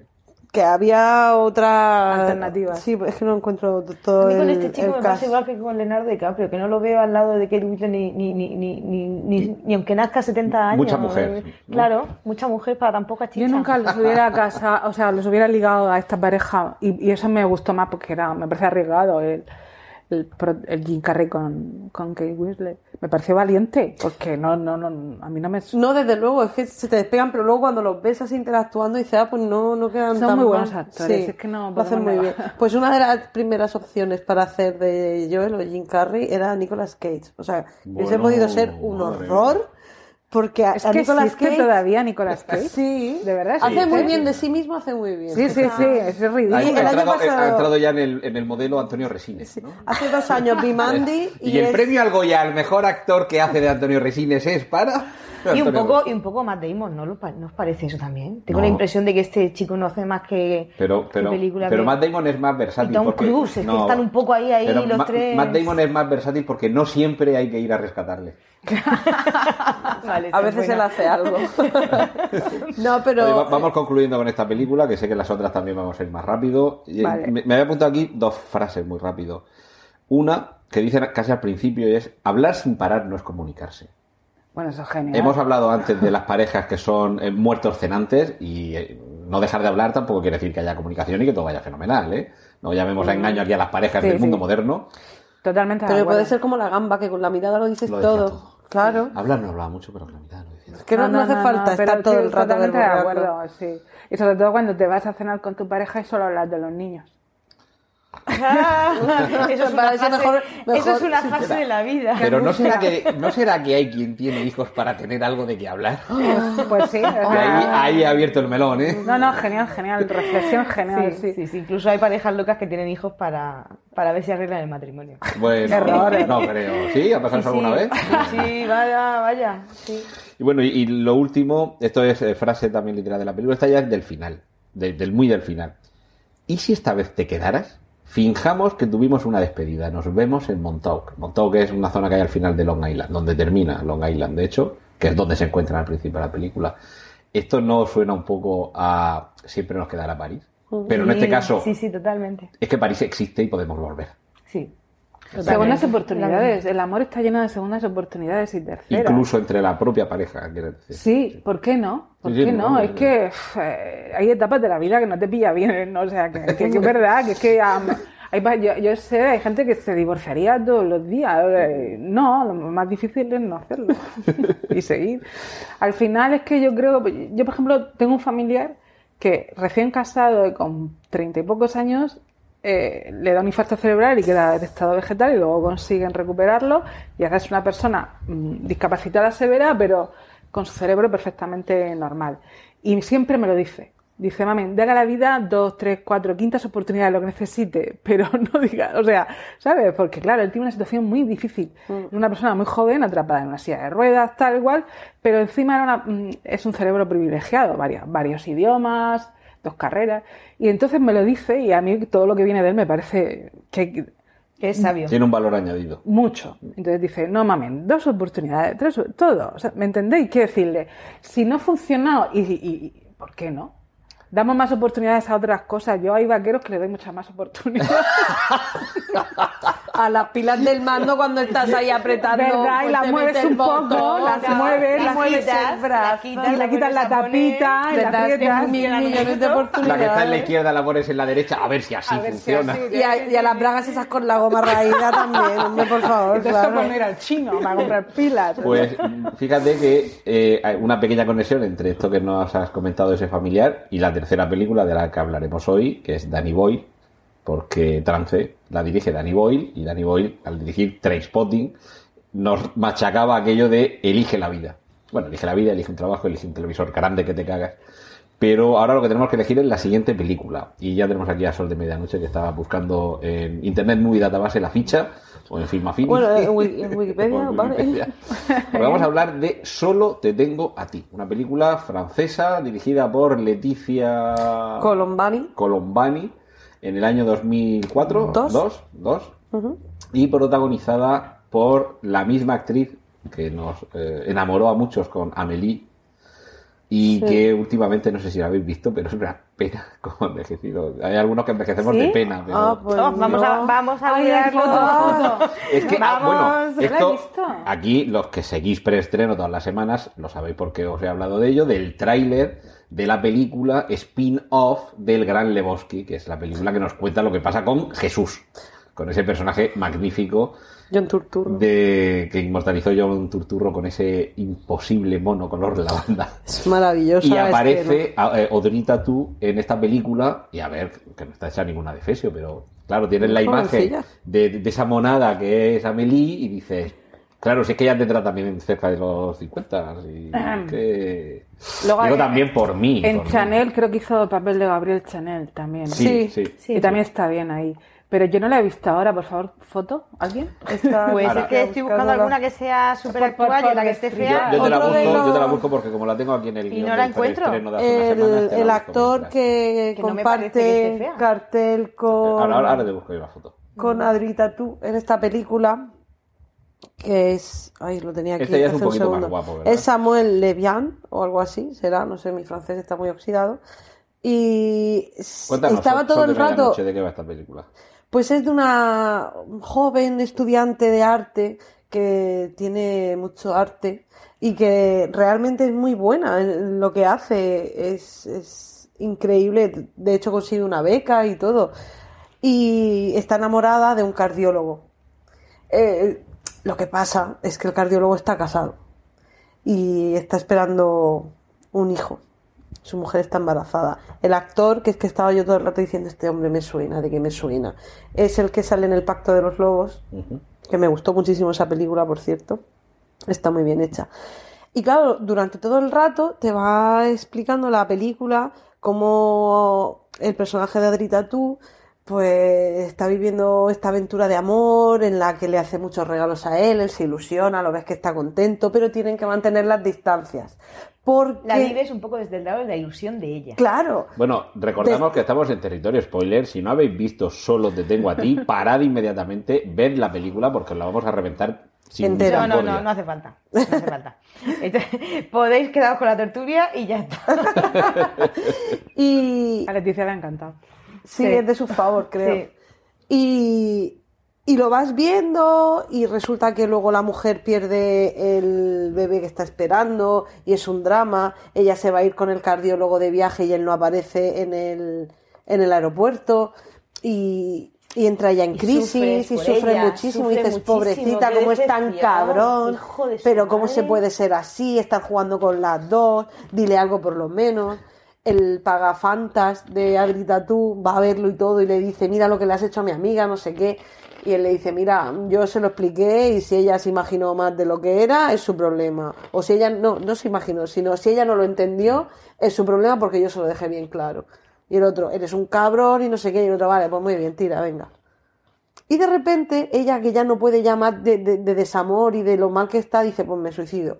Y se pone a, a oler a oler, Enciende ¿no? el. Enciende el horno para suicidarse. Y en ese momento la película se rebobina y empieza de cero, pero mostrándote el lado de él. Y por el lado de él ves que ni la conoce, que se coincidieron casualmente un día porque ella cuida la casa de la vecina y ella ya se ha obsesionado y sí que le regala cosas, pero él piensa que es una paciente anónima y se crea ahí un caos, luego descubres Bueno, que descubres en un primer momento que además ella quiere cuida la casa de la vecina que se va un año a vivir a Washington, ¿no? sí, Porque quiere estar cerca de él.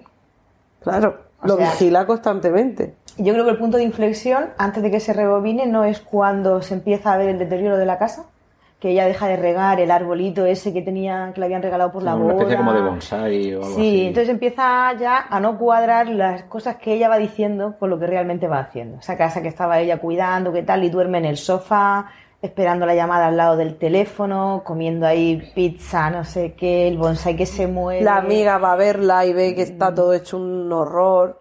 Ahí yo ya empecé a pensar, esta está como una cabra. Sí, pero no llega. Pero piensas, sí, lo piensas, está loca, pero crees que es por el desamor, por lo mal que lo está pasando, por cómo la trata el otro. Dices, mira qué pobrecilla, cómo lo está pasando por culpa del otro.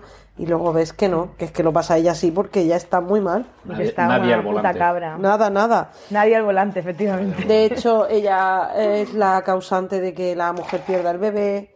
La, Ah, la atropella. Claro, es que esto. La atropella en- con en una moto que le ha pedido a su amiga Exacto. prestada. En el primer fragmento vemos algo aparentemente inocente, que es que le ha pedido prestada la moto a la amiga y llega con la moto rota. Ha tenido un accidente, vemos que tiene un rasponazo en el brazo y no le damos más importancia. Salvo que permanezcas muy atento, incluso en el primer visionado, y veas que después él ha perdido, eh, bueno, perdón, su mujer ha tenido algún incidente que ha hecho que pierda el bebé. Y te quedas pensando, ¿no habrá tenido la zagala esta un accidente contra el coche de la otra para provocarle si estás un poquito atento, eso se te queda ahí. Sí. Lo que pasa es que ya tienes que estar muy atento realmente para. Esto es al final, esta película, en cierta forma, como el sexto sentido. Que tienes que percatarte de que realmente la mujer de Bruce Willis nunca le habla a él. que habla, pero habla- está hablando sola. eh, Lo que pasa es simplemente el otro está en la mesa, pero no, no está presente. Sí. Estaba la, magia, viendo- la magia del cine, hacerte Sí. creer. Justo, es que estaba, yo la estaba viendo acompañada y me decían, ¿lo has visto en alguna? Porque también estaba Como con el Clark, móvil. como tal. Clark y Superman. Dice, ¿Han ¿lo has llegado a coincidir alguna Justo, vez? dice, ¿lo has visto? ¿Han salido en alguna escena juntos? ¿Se han hablado alguna vez? Y claro, de repente me quedo así y digo, sí, sí, sí, en la fiesta. Y luego digo, bueno, en la fiesta solo coincide que se dicen hasta luego, pero no los ves interactuar. Y luego dice, ah, bueno, sí, en el coche, en el coche. Cuando van, vuelven de la fiesta, que claro, es casualidad, porque tú los ves en el coche volviendo y dices, sí, y los ves que vuelven a casa de ella porque tú, ella sí sabes dónde vive, pero él no. Y los ves que llegan a la que misma casa. más adelante. Claro, te Efectivamente. enteras de que son lo que vecinos es luego. que parece que se van a ir y que van a tener ahí pues un pequeño... Y es que en la fiesta sí que dice ella, soy tu vecina, tal. Y da ella, da lugar ella a que él la lleve a Bueno, casa. to- todo esto eh, en relación con el amor, porque estamos hablando de esta película hoy. Eh, yo es que esto me acuerdo del tuit de la vecina rubia, de lo de me van a dar un Oscar por las películas que me monto.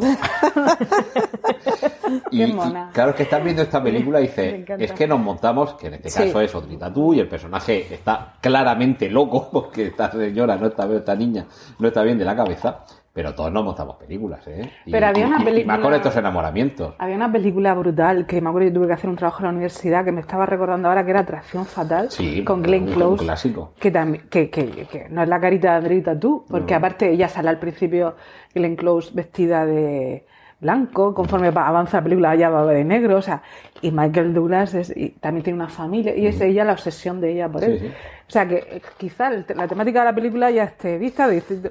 Pero es Pero- la- las dos versiones pero en el caso en el caso de atracción fatal si había algo No, no, no, sí, obviamente, ellos tienen... Aquí es todo imaginario está todo pero en la cabeza de ella que, que, que, que la obsesión de la, ¿sabes? Tanto de él como de ella, pues, y es, es un recurso Mm. porque en el amor es muy peligrosa la obsesión, es muy peligrosa porque yo creo que el primero es el que la padece, sí claro pero luego el entorno porque aquí obviamente. Es que ya si dices que la atropella, que Claro. provoca el accidente, es que ya no es Es que provoca el accidente de la mujer que Para- le hace perder el bebé y aparte, es que, claro, ya hemos cortado la, la sinopsis, eh, mata a una de las pacientes del doctor que lo demanda al doctor y entonces como lo van a meter en la cárcel, pues ella no quiere que lo metan en la cárcel y mata a la paciente. bueno y antes de eso como le he ido dejando mensajitos y la llave y no sé qué la mujer los descubre claro la mujer tú ves en la chaqueta de tu marido una nota y una llave y piensas pues el cabrón este me está engañando con una y tiene aquí la llave claro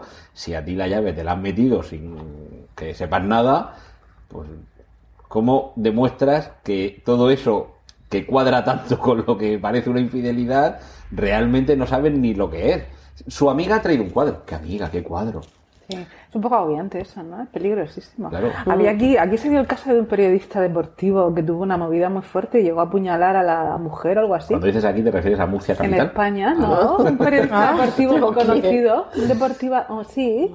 ¿Acordáis de aquello? Que Mm, había una oyente obsesionada con él. Sí, llegó a apuñalar, Ay, creo, a. sí, eh, no sé el nombre, si lo googleáis por ahí, es que estaba.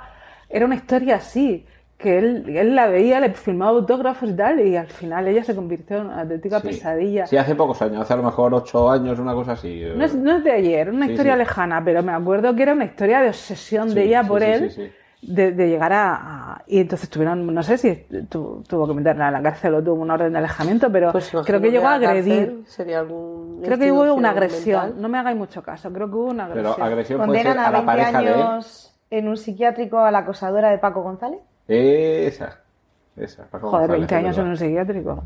No estaba muy fina. Pues la película, en esta de película... intentar matar a la mujer del periodista Paco González. Sí. Le Ah, apuñalar. Sí, pues mira, como esta chica con lo de la moto, porque no. Pero esta chica se supone pasa cinco años en una institución. Cuando ya se descubre todo el trajín, que además también lo intenta matar a él y todo, al final se le va un poco. Pero me parece muy acertada la elección de Adrita tú. Porque ella Sí. es lo último que esperas es que sea una desquiciada. Sí. Es la Bueno, inocencia. bueno, bueno. Bueno, quiero Tampoco- decir, como Sí. el físico, Te- te- la y lleva te- más ahí la Y inocente. que teníamos muy cerca el recuerdo de Amelie y de hecho la película empieza mm, De hecho, no muy Amelie pero muy, sí. muy dulce. sí, sí, sí, muy Amélie, Ella sí. está en la, en la floristería con la cara todo dulcecita y eligiendo una rosa. Claro, lo que hablábamos de- toda la película con un tono de voz así muy Claro. pausado, muy suave. Es muy su- Amelie. Sí, sí, sí. es muy el Amélie estigma de. John Carrey con el histrionismo y esta con el Con buen dulzura, rollismo. Bueno, hay, hay eh, frases que he entresacado de la película que es que las vemos muy clásicas. Cuando le está explicando el personaje de Odorita tú a su amigo Pagafantas, dice, en la fiesta, lo llevamos con discreción, está mal con su mujer, lo van a dejar. ¿Cuántas veces se ha repetido esto en el mundo real? O, si no fuera por el bebé, ya la habría dejado. Y le dice el amigo, dice, ¿crees que un hombre va a dejar a su mujer y a su hijo por una simple estudiante? Y sé que lo nuestro no es una simple aventura, lo nuestro va en serio. Tú no puedes entenderlo, solo tienes ligues. Claro, te vas poniendo del papel de esa víctima. Que por cierto, el gran Rodrigo Cortés en su recomendable verbolario en ABC el otro día decía que victimista o vi- victimismo es eh, hacerse la víctima cuando nadie te ha agredido, o algo así era. Y es verdad, te estás eh, compadeciendo, estás empatizando con alguien porque estás viendo su versión, Sí, lo sé. estás viendo que es una historia de amor muy bonita, pero hay que ver que no está correspondida como debiera. Hombre, bonita desde el punto de vista de que él tiene pareja, pues de primera, no, sé ya hasta qué punto bonita eso desde puede el punto bonita. de vista de ella, evidentemente. A mí me gusta la forma en la que lo presentan. Esa Mm, forma de primer- primero sí. ella, después él y demás, y, y darle la vuelta al espectador, lo que está Sí, pensando, lo que. Pero yo no estoy de acuerdo contigo, yo no A ver, empatizo con su no. historia, nada, nada de nada. Ni me atrae ella, ni me gusta la historia, ni me parece, ni me cuadra desde el primer momento, hay algo... Sin embargo, de repente, cuando le da la vuelta y empieza la historia de él, Ahí te de parece repente interesante, todo encaja y me claro. parece interesante, Claro. efectivamente. Ella me parece, pues eso, dulce, sosa, apagada, anodina, no sé, no sé. Una persona esta que pasa por tu vida y como de puntillas, bailando, vale, clásico, no me mates, mami. Pero de estas personas así que no...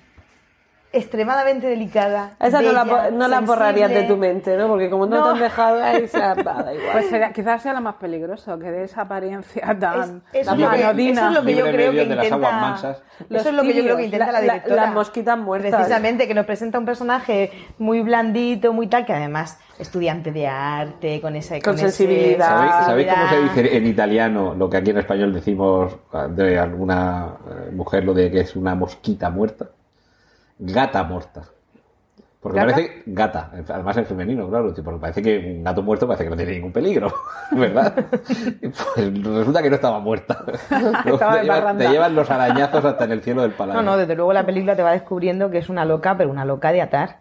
Pero hasta el último minuto de la película. Porque cuando ya aparece, Ah, qué bueno eso. ya aparece que se ha curado, Ah, bueno. Ya le han dado el alta, han pasado unos cuantos años, él ha rehecho su vida, eh, bueno, ha rehecho su vida porque es que él, eh, no- pero no recuerdo el detalle, ¿cómo llega al hospital?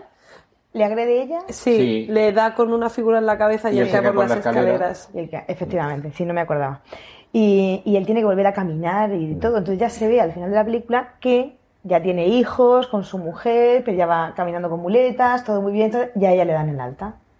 Y cuando están limpiando la habitación en la que ha pasado no sé Espera, cuántos el años, médico le dice, mientras sigas tomando Sí, la la- la- medicación, todo irá bien. cuando están limpiando su habitación, eh, mueven el armario donde ella ha tenido su ropa y entonces ella durante todos esos años, con las distintas pastillas de colores que le han ido dando, ha trazado la figura de él. Y ahí Lo ha demuestra que es una gran artista. Sí, porque... Y que está como una puta cabra. Una gran artista plástica. Ahora Pero- pero- y siempre. Pero fijaos la diferencia en el momento en el que ella está atormentada, cuando eh, el cardiólogo entra en la casa y ve que hay ahí como un montaje de fotografías y también algo Sí. escultórico, pero que da mucho mal rollo y es muy oscuro, incluso un poco repugnante, que es el reflejo de esa, bueno, de esa capacidad artística y esa sensibilidad que tiene el personaje de Audrey Tautou. Y, y estás viendo cómo se refleja el estado de ánimo y el sentimiento en esa obra. Es todo negativo y asqueroso. Y sin embargo, esta, este mural, este puzzle hecho con las pastillas en colores, es casi naif, es casi bonito. No, no, estéticamente es precioso. Eh, De hecho, creo que es la obra más bonita de todas las que ella sí, presenta sí. a lo Sí. largo de la película. Pero fíjate Precisamente la que hace con es- las pastillas. Exacto, cuando no está, cuando está atormentada es desastroso y da miedo, que bueno, también está bien que, la, que una obra de arte te produzca incluso rechazo. Se supone que es lo que tiene que hacer el, Sí, el pro- arte, ¿no? Que lo que tiene que- Claro, pero el peligro, que sí que es verdad que en ese momento ella intenta acabar con su vida, intenta, bueno, acaba con la vida de una, intenta acabar con la vida del cardiólogo, pero como al final parece todo sonriente, Happy. todo happy, todo feliz. Otra vez Amelie. La obra es luminosa, exacto, volvemos a Amelie, que es- volvemos al inicio de la enfermedad. Y hay una reflexión al final de la cinta, lo que pasa es que no me acuerdo exactamente, es de un enfermo que tiene la misma, que padece la misma enfermedad que Adrita tú en la película, y es eh, una reflexión sobre cómo quieren ellos. Es que quererte es lo más importante en este momento y nadie me puede arrebatar el quererte. Es destructivo, total. Sí, es una reflexión de, de una persona que, que tiene esta misma enfermedad, No hay- que, que además lo tuve que pausar porque, claro, como iba muy rápido, fue como, espérate, ¿qué ha dicho? Hay, hay un momento en el que cuando está hablando con su amigo el pagafantas, le dice, eh, él, dice, tu problema es que te crees todo lo que te dice, todo lo que te dice él, claro, no es que te lo creas, en ese momento la interpretación que tiene también el espectador es que hay que ver que cabrón este tío lo que le está haciendo. Y ella le responde, ¿y si me pierdo la esperanza que me queda? Y claro, la respuesta del pagafantas es yo. A ver, hijo mío, eres invisible, eres transparente, o sea, da igual, podrías estar con un lacito rosa que eres, no existes para ella. Y eso es lo triste, o sea, que realmente cuando se obsesiona alguien con alguien, da igual lo que tenga alrededor, que tengas a alguien que pudiera ser positivo, es que no existe para ti. Pero es que eso Pues también le a- pasa al pagafantas, porque de hecho el Sí, pa- también está... está muy está obsesionado, entre también. comillas, con ella, de tal forma que incluso una- va a hablar es una con el- relación más limpia. Sí, pero va a hablar con el cardiólogo y se enfrenta con el cardiólogo para decirle, oye, mi amiga, mira cómo la tienes y tal. Y cuando ella le pide el regalo final, porque el, el pagafantas también es- está estudiando medicina, y el regalo final que le pide para, para el cardiólogo es un corazón, que Pero se un lo corazón de verdad. Pero, y se lo pide y dice su amigo, no, no, no, no, no. El pagafantas le dice que no, pero claro, como la quiere y está obsesionada, dice, bueno, si tú para ser feliz necesitas que yo te traiga un corazón, yo te traigo un corazón. Entonces, es más limpia, pero tampoco está muy bien el muchacho. Sí, Quiero decir, sobre todo porque sabes lo que hay. porque tú por mucho que quieras a una persona te ¿Tú dice, oye, sabe lo que hay? No quiero decir saber lo que hay, que, que la otra no está bien. ¿Tú Entonces? Hombre, pedirte un corazón claro, sí. humano. si hasta ese momento no lo sospechabas... Humano, no, no será humano. Sí, Sí, sí. Pero ¿por qué tiene que ser humano? No lo dicen en ningún momento de la película. Porque- pero lo ves po- y porque- tiene tamaño humano. En este momento... tiene el mismo en- tamaño que los corazones en este- que, que yo disecaba En este el momento colegio ha, que de pasado, vaca. ha pasado por la calle los de Mad Max, Furia en la carretera. Lo- pero lo- lo- Bien, a los por corazones de vaca son más grandes que los humanos. Es humano, vamos, aunque no te lo explican, porque como eres médico, entiendes que lo más lógico y que lo tenga más Lo fácil sacado en es autopsia. ir al depósito que tengan en el hospital y echar mano de... Aparte Pues que yo se lo en un estado muy al malo porque cardiólogo. No, no saqué esa conclusión. Ya- Estaba aparte- ya desesperada. exacto. ¿Tenías un móvil en la mano? No, no. y aparte, exacto, No. que es cardiólogo. No. Eh, Yo quería contar, Sí, sí, por llegado a este punto, quería contar una cosa, porque cuando yo estaba en, en COU hace muchos años por el Pleistoceno, eh, esto le pasó a mi mejor amiga. A Se ver. obsesionó un chico con ella. Y, y sabíamos que no estaba bien, sabíamos que hacía cosas inconexas, sabíamos que tenía un discurso que era muy extraño, pero no sabíamos hasta qué punto eh, esto podía ser perjudicial para él. Él terminó ingresado en un, en un sitio donde estuvo unos meses, lo ayudaron y ahora, bueno, ahora tiene una vida completamente normal, aquello fue un bache en su vida y, ya está, y no, no ha vuelto a tener ningún tipo de trastorno, pero en ese momento de su vida se obsesionó con ella. Y claro, nos hacía cosas como, por ejemplo, eh, os invito a mi cumpleaños, que lo voy a celebrar el próximo día en tal sitio, en no sé qué, no sé cuántos. Y como ella, no- cuando no sabíamos que el problema era la obsesión con ella, como ella no podía ir ese día, no celebraba el cumpleaños y no avisaba a nadie. Entonces ahí estábamos todos los invitados y aquí no hay cumpleaños. ¿Qué ha pasado? Entonces, mm, nos costó mucho tiempo, por eso te digo que a veces mm, no es tan evidente que la forma en la que nos presentan la enfermedad de esta chica, y es que a veces no es tan evidente que una persona se conforma, Yo- se- tiene tal problema detrás. muy recientemente, o sea, no en quiero decir, para, para, para- para que veas que esto continúa, ¿eh? que, no En se, Go, igual algún oyente ni siquiera sabe lo que, que- es. que no se quedó Pues muchos. El go. eh, alguien que tiene, quizá a lo mejor no tan severo, pero bueno, una cierta obsesión con una persona y decide que va a hacer una fiesta de cumpleaños en un bar, que es el bar donde trabaja esta persona. y te vas dando cuenta, bueno, prácticamente de invitar a, a- medio barrio. Y la fiesta se suspendió, no se llegó a celebrar, sobre todo porque hubo un momento en el que al- alguien le preguntó, bueno, pero vamos a ver, mm, ¿esto que dices de esta chica? Dice, sí, sí, sí, es que desayunamos juntos, pasamos todas las mañanas juntos, tal. Dice, pero a ver, desayunamos juntos, explícame este desayunamos juntos. Sí, pues voy al bar donde trabaja, desayunamos. O sea, básicamente no estáis desayunando juntos. Ella te está poniendo el desayuno porque es su trabajo y te da algo de charla por lo que suele suceder en los bares cuando hay alguien que te da un poco de palique, que el camarero o la camarera, en este caso, responde, pero ya está. Tienes su número de teléfono siquiera, criatura. O sea, era un poco ese nivel, de darte cuenta de que esa percepción de la realidad de alguien, que es que esto es algo que se cuenta también en, en la película, cuando ya la diagnostican y literalmente dice, es enferma e irresponsable de sus actos, cuando, cuando además cuando la juzgan y demás, y te explican que lo que tiene es una patología, una erotomanía, y ella misma lo confiesa, dice, hay, bueno, cuando ya le van a dar el alta, dice, hay un mundo en mi cabeza diferente del mundo real. Pero Y- pasa más de lo que creéis, ¿eh? Que yo he estado dos años y medio en un bar. No, en un bar. un momento. En un bar.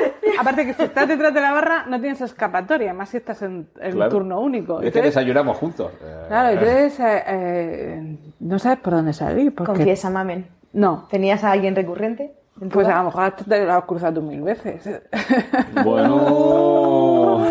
es que la cuestión está en que eh, si eres amable y, tú- y- y- sabes o a- hay gente que eso lo distorsiona mucho Sí. me ha dicho o tal fíjate y entonces dices tú pues yo soy igual con todo el mundo pero la percepción la, la- la de la gente es, es complicado porque cuando claro si eres muy susceptible y a mí Sol me ha dicho dos cosas, pues digo, esta me cae fatal. Pero si es al revés, que no entiéndeme. Si, si eres un enamoradizo y yo te digo, ay, qué alegría verte otra vez, y dices tú, ¡Ah! está enamorada de mí. O sea, entonces, al final dices tú, oh, qué peligro. Y, y claro, pasan muchas cosas por un bar. Mi, mi- mi Y es que además tienes que dudar ya de ser simpática o agradable Ah, ponerte por lo borde, que, claro. ponerte borde, pero Al final claro, dicen, la camarera esa es súper borde y dicen, no, es que... Mi querida amiga Mamen decía que algunos, lo típico, el mensaje me ha mandado este mensaje, me ha mandado este email, fíjate lo que me ha dicho. Y ella siempre, pues, para esto era genial y para muchas cosas, y decía, a ver, analicemos este mensaje desde el punto de vista morfológico, sintáctico y paranoico. Porque es verdad que muchas veces el, el lenguaje nos juega, nos juega malas pasadas y somos los primeros que nos creemos esa No, y hasta- porque queremos creer en y ella. hasta el lenguaje no verbal. Eh, sí, Eh, es que tú- me ha puesto la mano en el hombro. Bueno, Sí, pues sí, porque se caía y tropezaba y te pone la mano en el hombro se va al suelo. Eso sale también en The Big Bang Theory, que sale eh, Billy Bob Thornton. El bueno ah, de Billy Bob. Eh, haciendo un personaje bueno que es, capítulo. que es médico y como Penny está trabajando de visitadora médica, pues va a verlo y ella se aprovecha de que es muy mona y tal igual, pues para que le compren. Y entonces pues a lo mejor sí le toca y dice, me tocó durante tres Mississippis. entonces es que quiere algo y entonces va a verla con un ramo de flores y tal. Y luego es un tipo un poco peculiar, ciertamente, pero es muy gracioso porque luego con Amy Farrah Fowler también Oye, poca- le poca- dice algo. Poca broma con Billy Bob Thornton, que estuvo con Angelina Jolie. No, cuando esta estaba en la época no de tener hijos Benetton, sino de irse a encerrarse en los hoteles con cuchillos. Mucho mejor, ¿dónde va a parar? Bueno, ¿os acordáis cuando recogió el Oscar? Bueno, Angelina calla, Jolie. Calla. No. Calla. Sí, por favor, buscad Aquello, esa foto. aquello tenía que estar censurado. Pero totalmente. Acariciando el. Oscar con una. En fin. No, no, era Morticia. De negro con un escote vertiginoso. Morticia, ¿no? Sí, sí, sí. estoy- Y entonces co- cogía el Oscar Adams, ¿eh? entre las dos manos y lo iba acariciando de arriba abajo mientras. Y, decía, Y el pero- pelo negro así. Sí, sí, decía, pero a ver, esto- negro así. Que censuren esto, que hay niños. que tiene. Sí, sí. Es que es otra. Sí, otra... sí, tuvo- tuvo y esa era la época. de él, ¿no? Cuando está casada con Sí, en esa época más estaba. o menos. Creo que eso fue justo, Justo después. después. porque fue con el hermano, que el hermano estaba también estaba muy bien. Eh, Sí. Bueno, es que el padre, John Boyd, era, era también muy guapo. Bueno, la madre, las fotos, po- las pocas fotos que hay que murió joven, era guapísima. Bueno, por cierto, hablando de guapísimas, que tenemos aquí un audio de Belén que nos va a hablar de Solo te tengo Ah, a ti. esta la quiero ir yo. Vamos, a- vamos a ver lo que nos cuenta de la película mm, Solo te tengo a ti, nuestra amiga Belén Unzurunzaga. Bueno, hola equipo. Siento no, no poder estar ahí con, con vosotros esta tarde disfrutando de cascarujas y alguna copichuela que otra. Desde aquí mando un abrazo enorme a Rentero por porque siga contando conmigo en la distancia y a mi equipo de, ángeles como son Leticia y, Mamen. Desde aquí os mando un beso gigante. Y bueno, no quería no quería perderme esta cita y hacer mi particular análisis de, las tres pelis que, hemos elegido, como son Solo te tengo a ti, Trance y Olvídate de mí. Empezaría diciendo que el poder de la mente, ¿no? Lo que, lo que, lo que pasa a través de nuestras cabezas y la infinidad de, de misterios que, que, pueden albergar. Porque, porque creo que, que, este podcast y, y, este encuentro de, de esta tarde va, va un poco de eso. Va de la cabeza, va de delirios, va de hipnosis, va de amor, va de olvido, sobre todo, ¿no? O de, o de querer olvidar en, en algunos casos. Bueno, como siempre yo me suelo salir un poco del tiesto y voy a empezar eh, con una peli que bueno, eh, yo pasaría muy de puntillas por encima porque realmente eh, ni su protagonista me gusta y aquí es cuando me van a caer como panes por todos lados y si no ya lo veréis. Voy a empezar con Solo te tengo a ti, que es una peli además protagonizada por, por la protagonista de Amelie, que yo ya desde aquí os digo que no me gusta nada. También os diré que he intentado ver a Amelie no sé cuántas veces y no lo he conseguido, lo siento, pero lo de la fantasía esta blandengue, como diría el Fari, a mí, a mí no me va. Lo tengo que decir así, así que, ¿vale? Venid a mí, todos los haters del mundo y amantes de Amelie, a machacarme y a decir que soy absolutamente lo peor. Creo que esta peli eh, puede ir muy en la línea de acoso de los 90, de Michael Douglas y, Demi Moore, o de la maravillosísima atracción fatal del también Michael Douglas y, Glenn Close. Y, bueno, así a priori, yo creo que también para, para terminar, eh, te puede parecer primero un pastelón de Antena 3, 3 de la tarde, y que bueno, yo creo que sí que continúa durante toda la peli en, en esa línea, ¿no? Eh, ante todo, no, no, creo que al ser unas películas tan tan de atraparte o de, o de quedarte pensando porque son tramas complicadas o, tramas en las que la cabeza te lleva por, por vericuetos que muchas veces no sabes dónde, cuál puede ser el final. Eh, no me gustaría hacer spoiler, si me lo permitís, o al menos yo. Y como no quiero ser tampoco una pesada dando la turra, eh, voy a dar pinceladas, ¿no? En este caso, para mí, la peli de, Solo te tengo a ti, que es la, la primera película de. Ay, Rentero, que no estás aquí para. para. para recordarme, y aunque he tomado notas, ahora mismo se me ha ido un poco el, el nombre de la, de la directora Columbine creo que es, eh, si no me lo, me lo corregís, perdonadme. Pero bueno, eh, para mí va del delirio, va de la obsesión, va del creerte algo que no es, eh, va del pensar que, que, están igual de enamorados de ti o, esto además creo que en psicología debe de tener un nombre.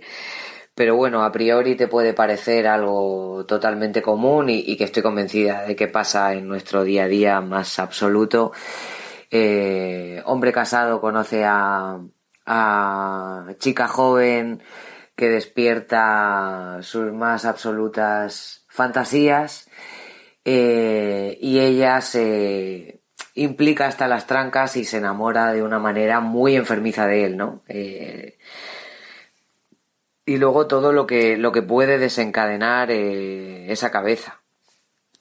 Al final, insisto, la mente creo que ninguno podemos llegar a saber eh, lo que podemos llegar a, pensar en, lo más adentro de, ella, ¿no?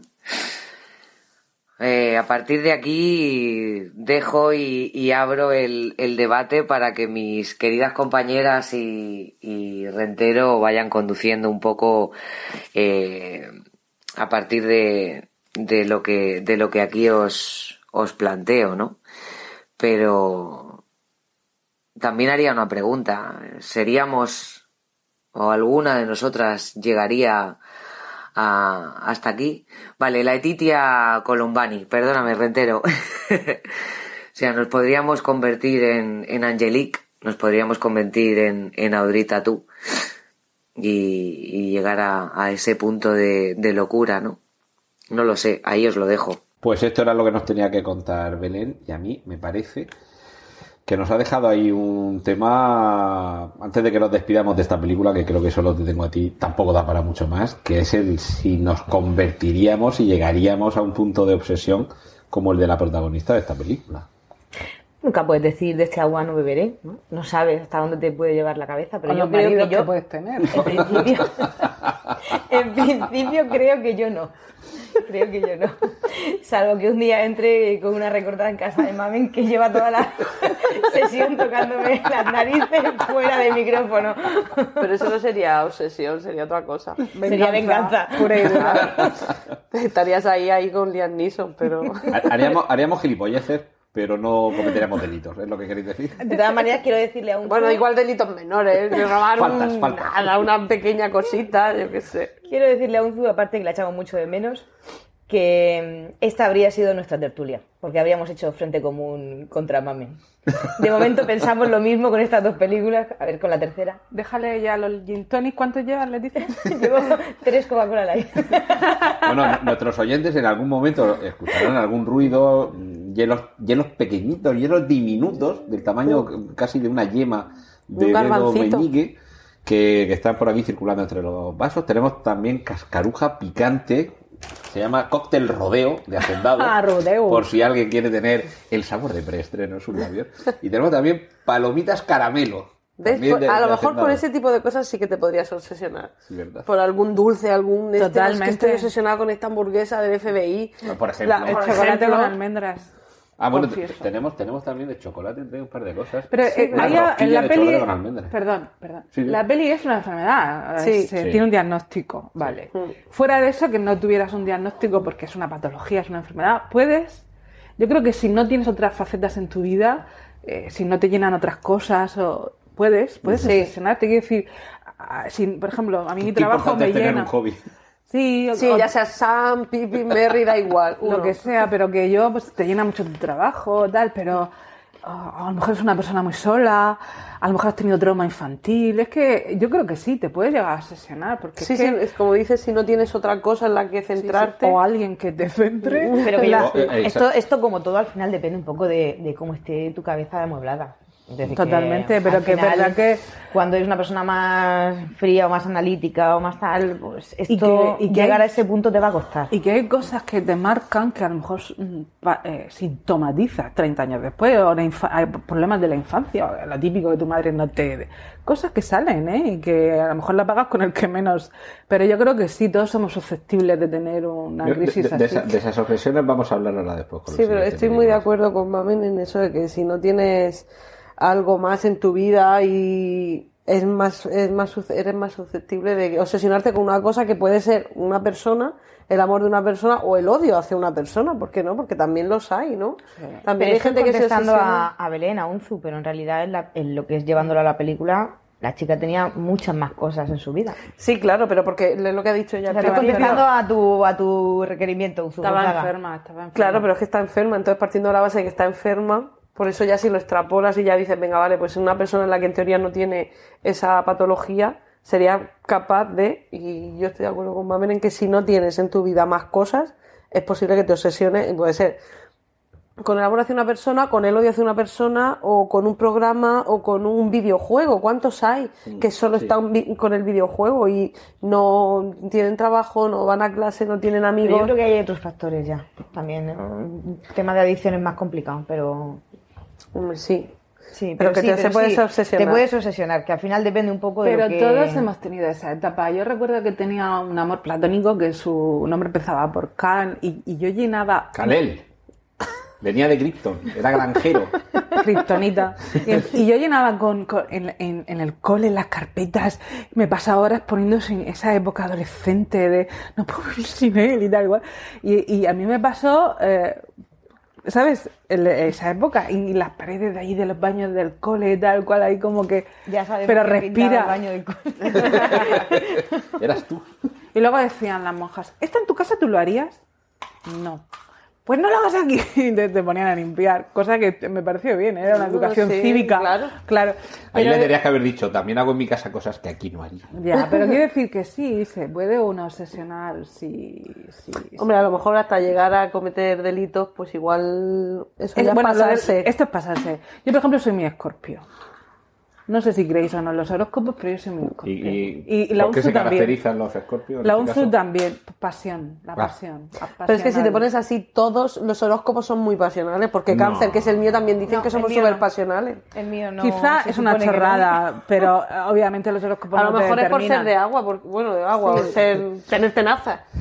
Porque el cáncer tiene ser un bicho malo también. estáis haciendo llorar a Carmela García de nuestro podcast Bacteriófagos. De aquí Pero si, si estuviera aquí la UNSU lo diría. Y entonces que eres una persona muy racional y científica, ¿verdad? Y dices, claro, como todos los escorpios. Me ha matado. Me ha matado. Bueno, ya está. Le hemos contestado a Belén. Belén, somos Me- todos susceptibles. Sí, lo que me ha parecido muy interesante que ha dicho Belén es lo del poder de la mente. Sí, es que al final todo estaba dentro de la mente Mm. de esta chica, que es lo que, lo que decía ella. Hay un mundo en mi cabeza diferente del mundo real. Y de hecho- Al final es lo que ha configurado todo lo que hemos visto. Y se lo cree, En la primera parte de la película nos hemos asomado a su mente y solo veíamos su interpretación de la realidad. Y solo cuando en la segunda parte vemos la otra parte, que es eh, la visión del cardiólogo, dices, es que la realidad no es la que habíamos visto hasta ahora. Pero lo del poder de la mente me ha parecido súper interesante. Yo tengo unas amigas que son, eh, son- No, una es cáncer y la otra es Capricornio, ¿Algún creo. Leo? ¿Algún leo en la sala? Y- No, Capricornio no es, creo que es Piscis, de hecho. De hecho, creo que es Piscis, ahora que lo dices. De esta fecha. El caso es que, no, son monitoras de pilates, de yoga, están ahí muy conectadas con el universo y todas esas cosas. Van abrazando Te árboles. aparte de decir, también. Es que no, a ver, que hay veces que te cuentan cosas y dices, ah, pues sí, venga, tiene sentido. Y ellas son muy de, es que lo tienes que visualizar. Cuando tienes una Proyéctalo, chica, proyéctalo. Claro, visualizadme haciendo no sé qué. Y dices, vale, si yo te visualizo. Oye, pues hay veces, o sea, que lo consiguen. Y ya no sé si es tanto porque es que realmente era una cosa que estaba cantadísima o porque lo visualizan tantísimo que, que hacen que lo consiguen, oye, que saques buena nota en este examen. A lo mejor es simplemente que hacen que ellas se concentren más, estudien, obviamente, Sí, sí, sí. y saquen nota, pero al final. Y lo que decía es, Pa- es Pablo Coelho el que decía el Espérate, universo conspira para que consigas todo lo que quieres y todo eso. Yo creo que A ver. ejercitamos poco la mente. Quizás Exacto. deberíamos darle una funcionalidad distinta. A, a- pues, estudiamos, le metemos contenido, pero la ejercitamos también en los sentimientos, la ejercitamos. Y es poderosa, sí es muy es poderosa. poderosa. Voy a contar una anécdota que es muy sencilla de entender. Yo soy hija de oncólogo y mi padre ha estado 40 años en una consulta. Llegaba la hora del diagnóstico. Él decía la palabra cáncer y aquí con un buen diagnóstico había gente que oía la palabra cáncer y se decidía a morir. Quiero decir, ya la palabra era tan poderosa en su mente que decía, había gente que con un diagnóstico mucho peor y más, menos probabilidades de superarlo, decía la palabra cáncer y decía, vale, pues ya está, tal, cual, cual, que siempre se dice lo de la lucha contra... Ay, Yo no me gusta, no, yo- pero es verdad que, que la mente, aparte de eso está comprobado, se generan endorfinas, ya no sé qué. Y él lo ha comprobado en sus años de experiencia, no ha hecho ningún estudio, pero lo decía, dice, hay gente que oyendo la palabra, ya la enfermedad la ha metido en su cerebro incluso empeora su estado físico.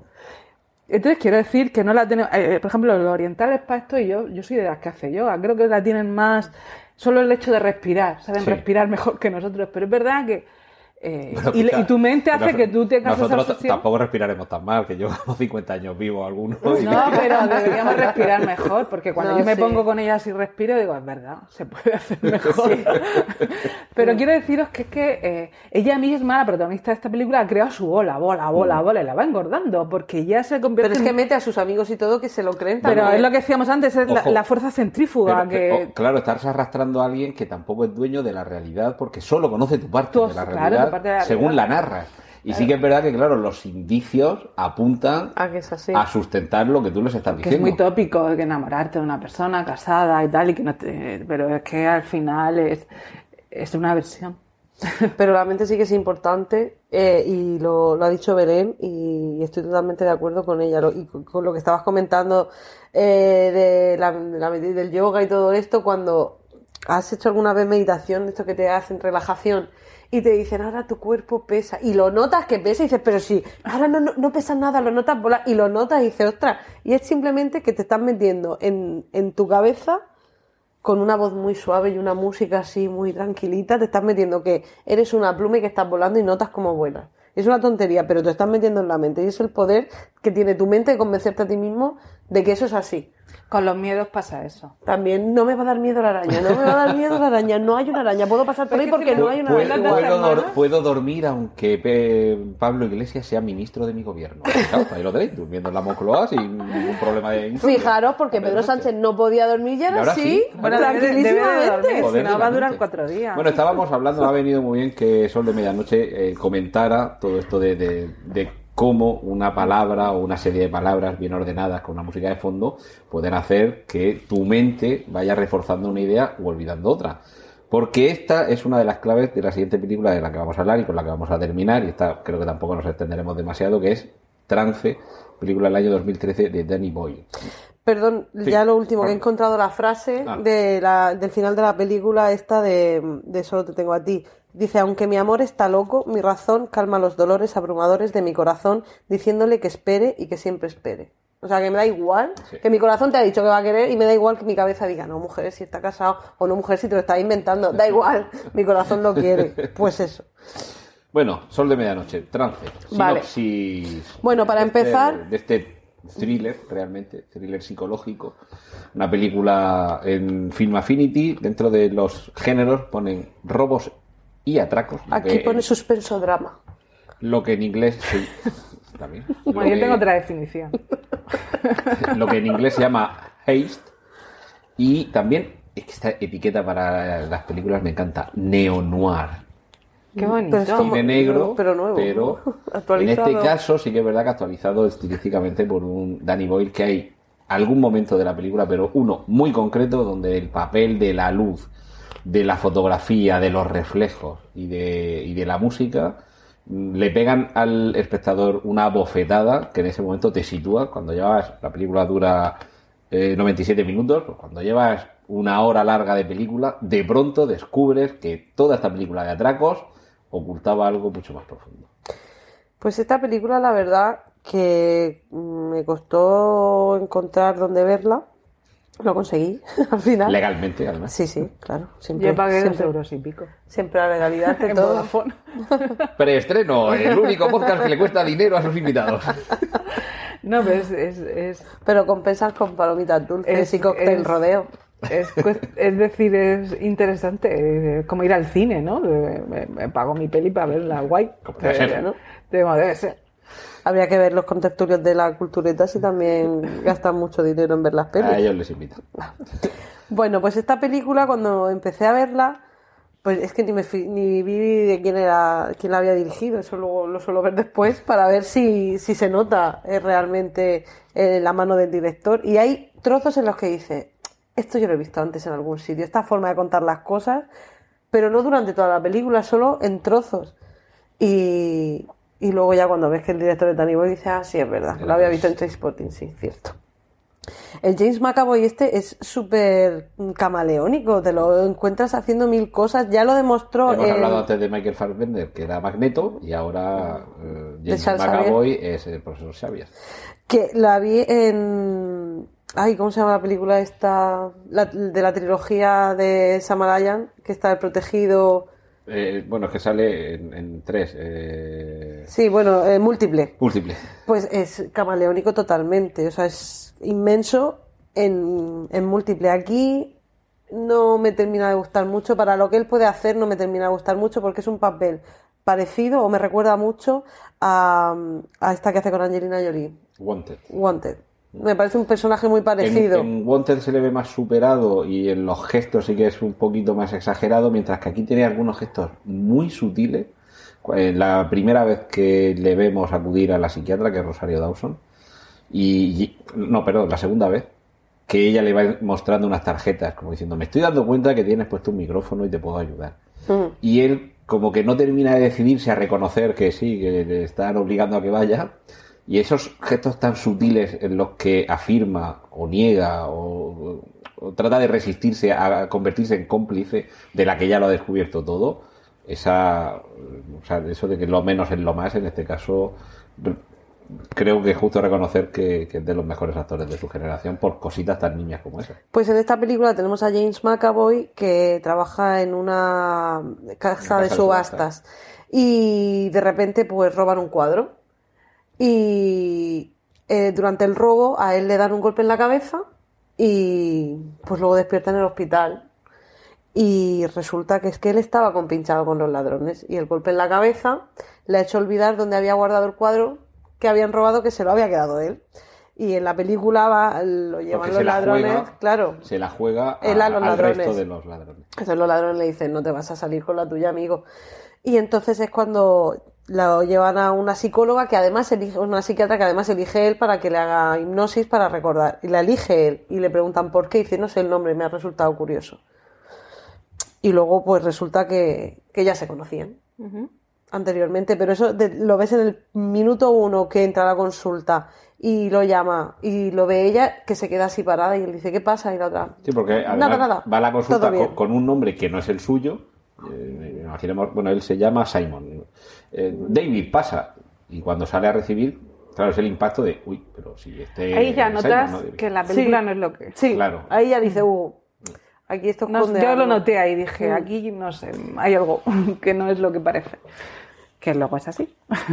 que parece que es así a lo mejor más que va a ser una película, pues sí, de robos y de ahora te la juego a ti, en plan Oceans, algo. Sí, yo, yo- yo creo que no. hasta el punto del que vamos a hablar enseguida, Mm. porque es lo importante, porque estará la gente pensando que tiene que ver esto con San Valentín el y amor, con el claro. amor. Que fue lo que pensé yo durante mucho Durante rato. Sí, una es hora. que todo el rato, ciertamente. Es que más de acción. Durante una hora pensando, estoy viendo una peli que me gusta porque Danny Boyle sabe hacer muy bien cine y es un poco una mezcla entre Ocean's Eleven y Origen. Con Sí. todo lo que tiene que ver con eh, meterte en la mente de alguien, porque el núcleo de la película, que por eso se llama trance, es ese trance hipnótico en el que la psiquiatra trata de recuperar la memoria de, del personaje de James McAvoy. Y aquí es donde entramos en materia. Porque cuando vamos adentrándonos en esa memoria que se había perdido, vamos descubriendo, y sí que es verdad que tardamos mucho en descubrirlo, este es quizá el gran premio de la película, que había algo anterior a esa pérdida de memoria entre la psiquiatra y el cómplice que trabaja en la casa de subastas. Es decir, este ya había conseguido, lo vamos a descubrir casi al final de la película, recordamos de nuevo que aquí es eh, territorio spoiler sin piedad, casi al final de la película recordamos que ellos habían estado juntos, que la relación se había vuelto completamente, bueno, no ya tóxica, sino que incluso se había dado una agresión y el problema que había y se conocieron es que eh, el personaje James McAvoy juega y trata de quitarse la adicción del juego mediante hipnosis. Y lo que hace ella es, vale, te voy a ayudar a quitarte la adicción al juego mediante hipnosis, pero lo que voy a hacer en realidad es hacer que te olvides de mí, porque esta relación está resultando tóxica. Y lo consigue, seguramente con un procedimiento más real que el que aparecía en, en Olvídate de mí, porque Sí, Bueno, la tenemos sí, la hipnosis. Sí. eh, a- Esto parece que si te quitan la obsesión con el tabaco, con la comida o con una persona, creo que no lo podemos creer, que en el mundo real pudiera suceder. Entonces, eh, ahora si queréis entramos en el segundo elemento importante de esta película, que es la obsesión que permanece incluso cuando la has olvidado, pero mm, este sería la parte real del método que habíamos visto en Olvídate de mí. Eh, lo que pasa es que él no lo sabía. Él no quería perder ese recuerdo, pero es la persona mm, por quien se siente obsesión, la que dice, bueno, yo voy a tomar cartas en el asunto para que este tío se olvide de mí, porque es que me va a costar la vida. La película tiene, eh, o sea, está muy bien enfocada porque te da una visión de él que luego no es, igual que en Solo te tengo a ti, eh, pues, porque él empieza siendo como el inocente que le anda a golpe y viene y, está luego él acaba siendo un, horror. Porque a mí, Es que primero, primero descubres que no es tan inocente. Obviamente, después vas- descubres que se la quería jugar y después descubres que es un cabrón con flecos. Sí, y luego es, eh, es verdad que si a mí algo que me ha quedado de esta película que me ha gustado mucho es que ella es hiperhipnótica. No sé, eh, eh, me parece una mujer bellísima, me parece con una presencia brutal y esos primeros planos que le hacen en ocasiones, no sé, al final acabo yo obsesionada con ella. Quiero decir, me parece lo mejor de la película porque todo lo demás es una trama enrevesada con las hipnosis, que a mí no me parece que puedan ser tan, tan rápidas, el- que las llaves que te llevan al coche, todo eso, vale, que es una, es una película entre de acción y entre psicológica y tal, pero sí es verdad que me parece que el papel la obsesión es ella, la, por- o sea, el problema de él es su obsesión por ella, y es verdad que ella es, hace una- un papel porque aparte no sabes si siente o, o si padece, si lo ha querido, obviamente lo quiso, pero luego, y luego porque se enrolla con el otro, o sea, yo ahí, me parece que la clave de todo está en entender ese Hombre, es que el personaje. otro está un poquito para enrollarse con él, ¿no? O no, por la piscina. No, hemos, no hemos dicho, no hemos dicho que, que el malo de la función, hasta que faltan 10 minutos para que haga la película, es Vincent Castle, que con lo feo que era de joven y... Y lo que ha mejorado. A ver, es que si ha estado ¿eh? con Mónica Bellucci, algo tiene que tener. Eso Ese siempre hombre también te lo digo. preguntado todas. Tiene- Algo tiene que tener, todas. entonces yo también tiraría más por él que por James McAvoy. Pero a mí me gustaba el, el inicio de la película que sea la casa de subastas, que sea el Goya. Que, Ay, que todo eso me encantaba. Yo me acordaba, también. me acordaba de Belén y me acordaba de ti, que las tres hemos estudiado historia del arte. Me encanta. Esa Entonces, parte me- Esa parte yo me, me las imaginaba en casa y digo, están disfrutando como, como enanas, enanas. como yo. El Goya, que yo esa obra no la recordaba, ¡uh, qué bonito, qué tal! Pero luego ya, cuando empiezan los Yo coches quemados. buscando todos los cuadros que iban saliendo que supuestamente habían robado en la película. Efectivamente, esa tal, parte la muy de buena. Rembrandt, tal. Esto ya, reconozco que esto ya es... De formación De profesional. formación profesional o, o Pero luego de ya- psiquiátrico, pero... La, la parte Pero de sí. acción con el tío metido dentro del coche que no se quema, yo decía, ah, si algunos han quemado ya la primera y está ahí aguantando. Y, o sea, al final hay momentos de la película que me desquician. Con lo cual, me centro en el personaje de ella, en la sesión, porque es verdad que luego el vestido, la chica pues, que la atropella, que ella, él mata, aunque le estamos destripando la película, pero ya lo hemos dicho. Pero me gusta mucho ella, no sé por qué, como luego es la que gana, porque al final ella se lleva, Eso se ve sí, al final. y se, y se queda con el cuadro, que ya os enteraréis cuando la veáis. Bueno, Yo además la, la, vamos la a contar hasta veo- el final. La, Es la que hay que veo contar. como, no sé si os pasado, pero al principio era eh, como muy bonita visualmente. No sé por qué sí, porque La a lo mejor estaban estética, los- sí. sí. la estética, a lo mejor Mm. por estar los cuadros por el medio y demás, las obras de arte. Y luego ya el trozo en el que empieza la media hora esta final, Sí. que es, visualmente es demasiado explícita Mm. y entonces pues... Bueno, pues, mm, a, a los 15 minutos hemos visto cómo le arrancan las uñas a James Bueno, esa es otra. Bueno, pero, pero Esa es otra, esa es a mí una no me pareció ni torturas siquiera que hacían los mayas. Pero luego cuando abren el Bueno, sí, está la chica ahí. el cuando abren el cadáver. maletero, Sí. el cadáver está descomponiéndose. de- Pierde toda la, la plástica Eh, esa que había tenido, de la- porque las Claro, casas toda también. la parte plástica, la casa de ella. estética. La Pero consulta, eso también, La eh, consulta es imagino que eso también lo está utilizando el director recursos, para que veas, sí, claro, eh, lo malo que es él. Sí, lo Sí. retorcido que es él, porque. ¿Cómo bueno, te está haciendo que de una es cosa que era más idílica a lo sí. mejor o que ves tú que ella está intentando ayudarlo y tal, pero al Pero final esa, claro, pero esa, ese pasar por ese cadáver, por ejemplo, normalmente yo creo que cualquier otro director habría pasado mm, De los gusanos. sutil. Claro, más sutil. De los gusanos. A lo mejor te enfoca esos gusanos al principio y tal, no sé cuántos, pero no vuelve otra vez a la cara, que se le ha caído ya la carne. de- de- de- o sea, es que. Sí, no es que- sé que Danny Boyle tiene momentos vuelve- de esos que sí que muestra cosas porque ya en El- Slumdog Millionaire también salen un par de y escenas antes también Claro, todo por lo de eso, la- del como- bebé El por el bebé- techo eso también es muy Bueno, desagradable Vincent tiene momentos explícitos aparece hablando con sin Sí, cabeza. media cabeza ah bueno. Ahí yo lo, fli- lo flipé un poco, digo, a ver, a ver, Mari Carmen, ¿qué, qué has Mari cenado? Carmen, ¿Qué se has cenado, ¿Qué, hora es y por qué te has sentado más la cena?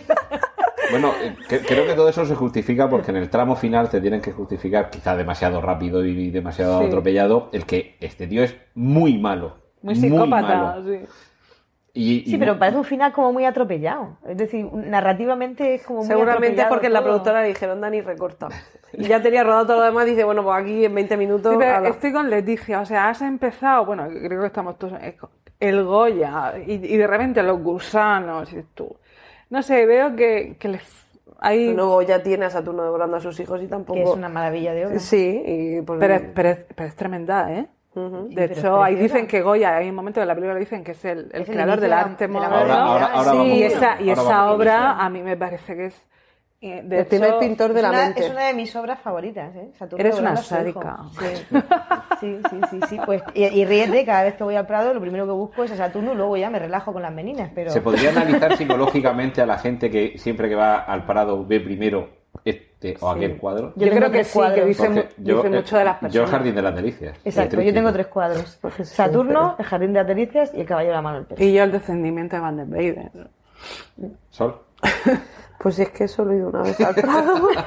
No pasa nada, no y pasa nada. como era de, bueno, miento, he ido dos y las dos veces ha sido para llevar a alguien a ver las meninas. Entonces, pues he visto las meninas y lo demás atropelladamente porque Te nos puedo decir que tiene una comunicación audiovisual. Si te metes en su Twitter, puedes ver el Prado sin moverte Sí, de casa sí. porque Bueno, tienen tampoco un- me voy a hacer Twitter ahora para meterme en el Prado. Ah, no tienes Twitter, no, pasa No, nada, pero no. te recomiendo en cualquier caso, si alguna vez llegas, el Twitter del Museo del Prado. flipa. Pero vamos que como cuadros así más fetiches, el beso de Klim Sí. me encanta. ¿Pero has podido verlo? No. Yo tampoco.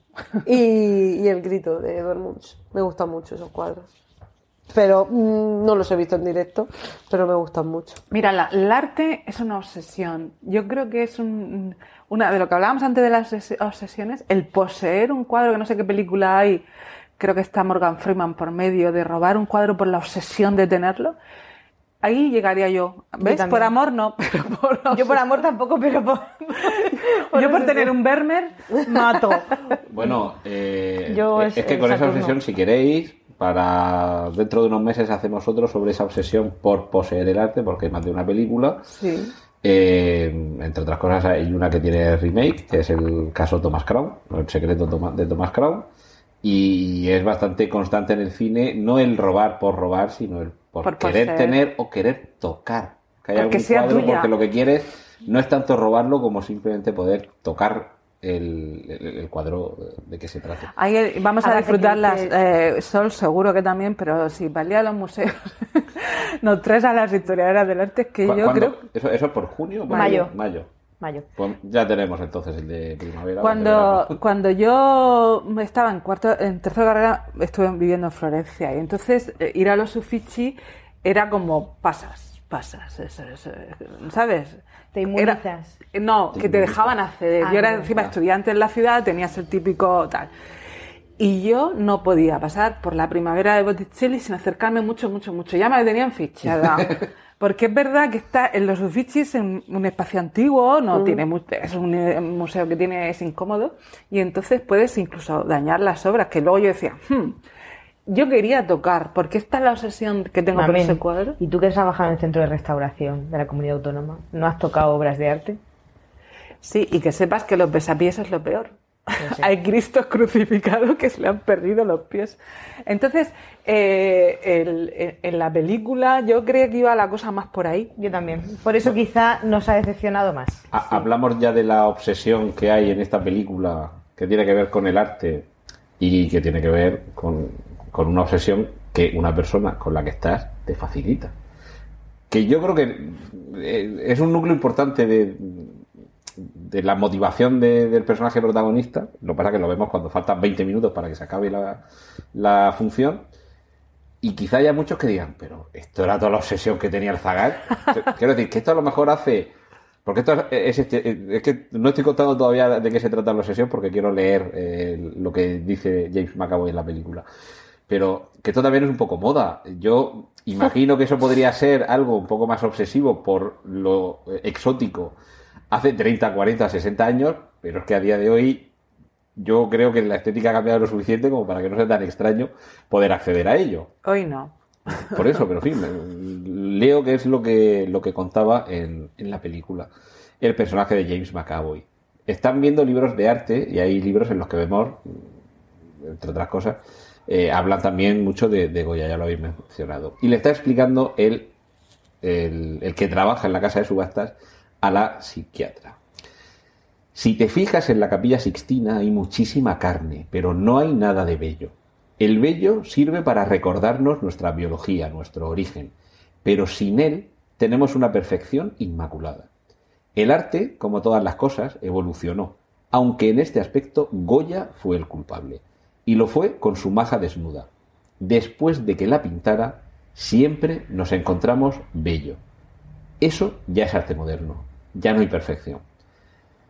Ella coge la página del libro donde está el cuadro de la maja desnuda, en la que se ve un fino hilo de vello púbico, la arranca, lo estruja, lo rompe y le dice, vale, ya lo he pillado.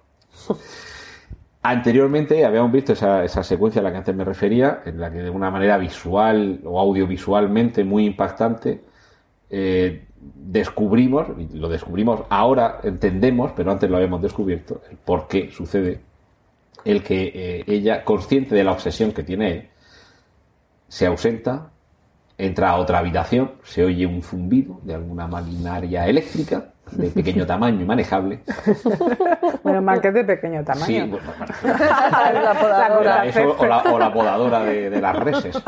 Y la vemos salir primero, además yo recomiendo, aunque no vean la película que busquen esta secuencia, seguro que, que está por internet, como primero en el reflejo del suelo los pasos del personaje de Rosario Dawson se van aproximando hacia la cámara, se va ampliando el plano, del reflejo vamos subiendo hacia verla a ella de cuerpo completo y lo que la vemos es completamente desnuda, con el vello público completamente desaparecido, y ahí es cuando descubrimos que la obsesión que tiene el personaje y que marca su motivación para hacer todo lo que hace es ese fetichismo, ese fetichismo tan concreto, que ella lo conoce, que configura su relación, que marca el que luego tenga una obsesión con ella que le lleva, una vez que ya la cosa descarrila, con la, la violencia, además nos lo explica. Es decir, eh, eh, ella hacía cualquier cosa por ti y tú te enamoraste de esa clase de perfección, de la que a ti te gustaba. Pero entonces te volviste posesivo, desconfiado, te pasabas día y noche temiendo perderla. Eso te atormentaba y te volviste celoso. Empezaste a pensar que dependías de ella, que sin ella morirías. Empezaste a odiarla tanto como la amabas.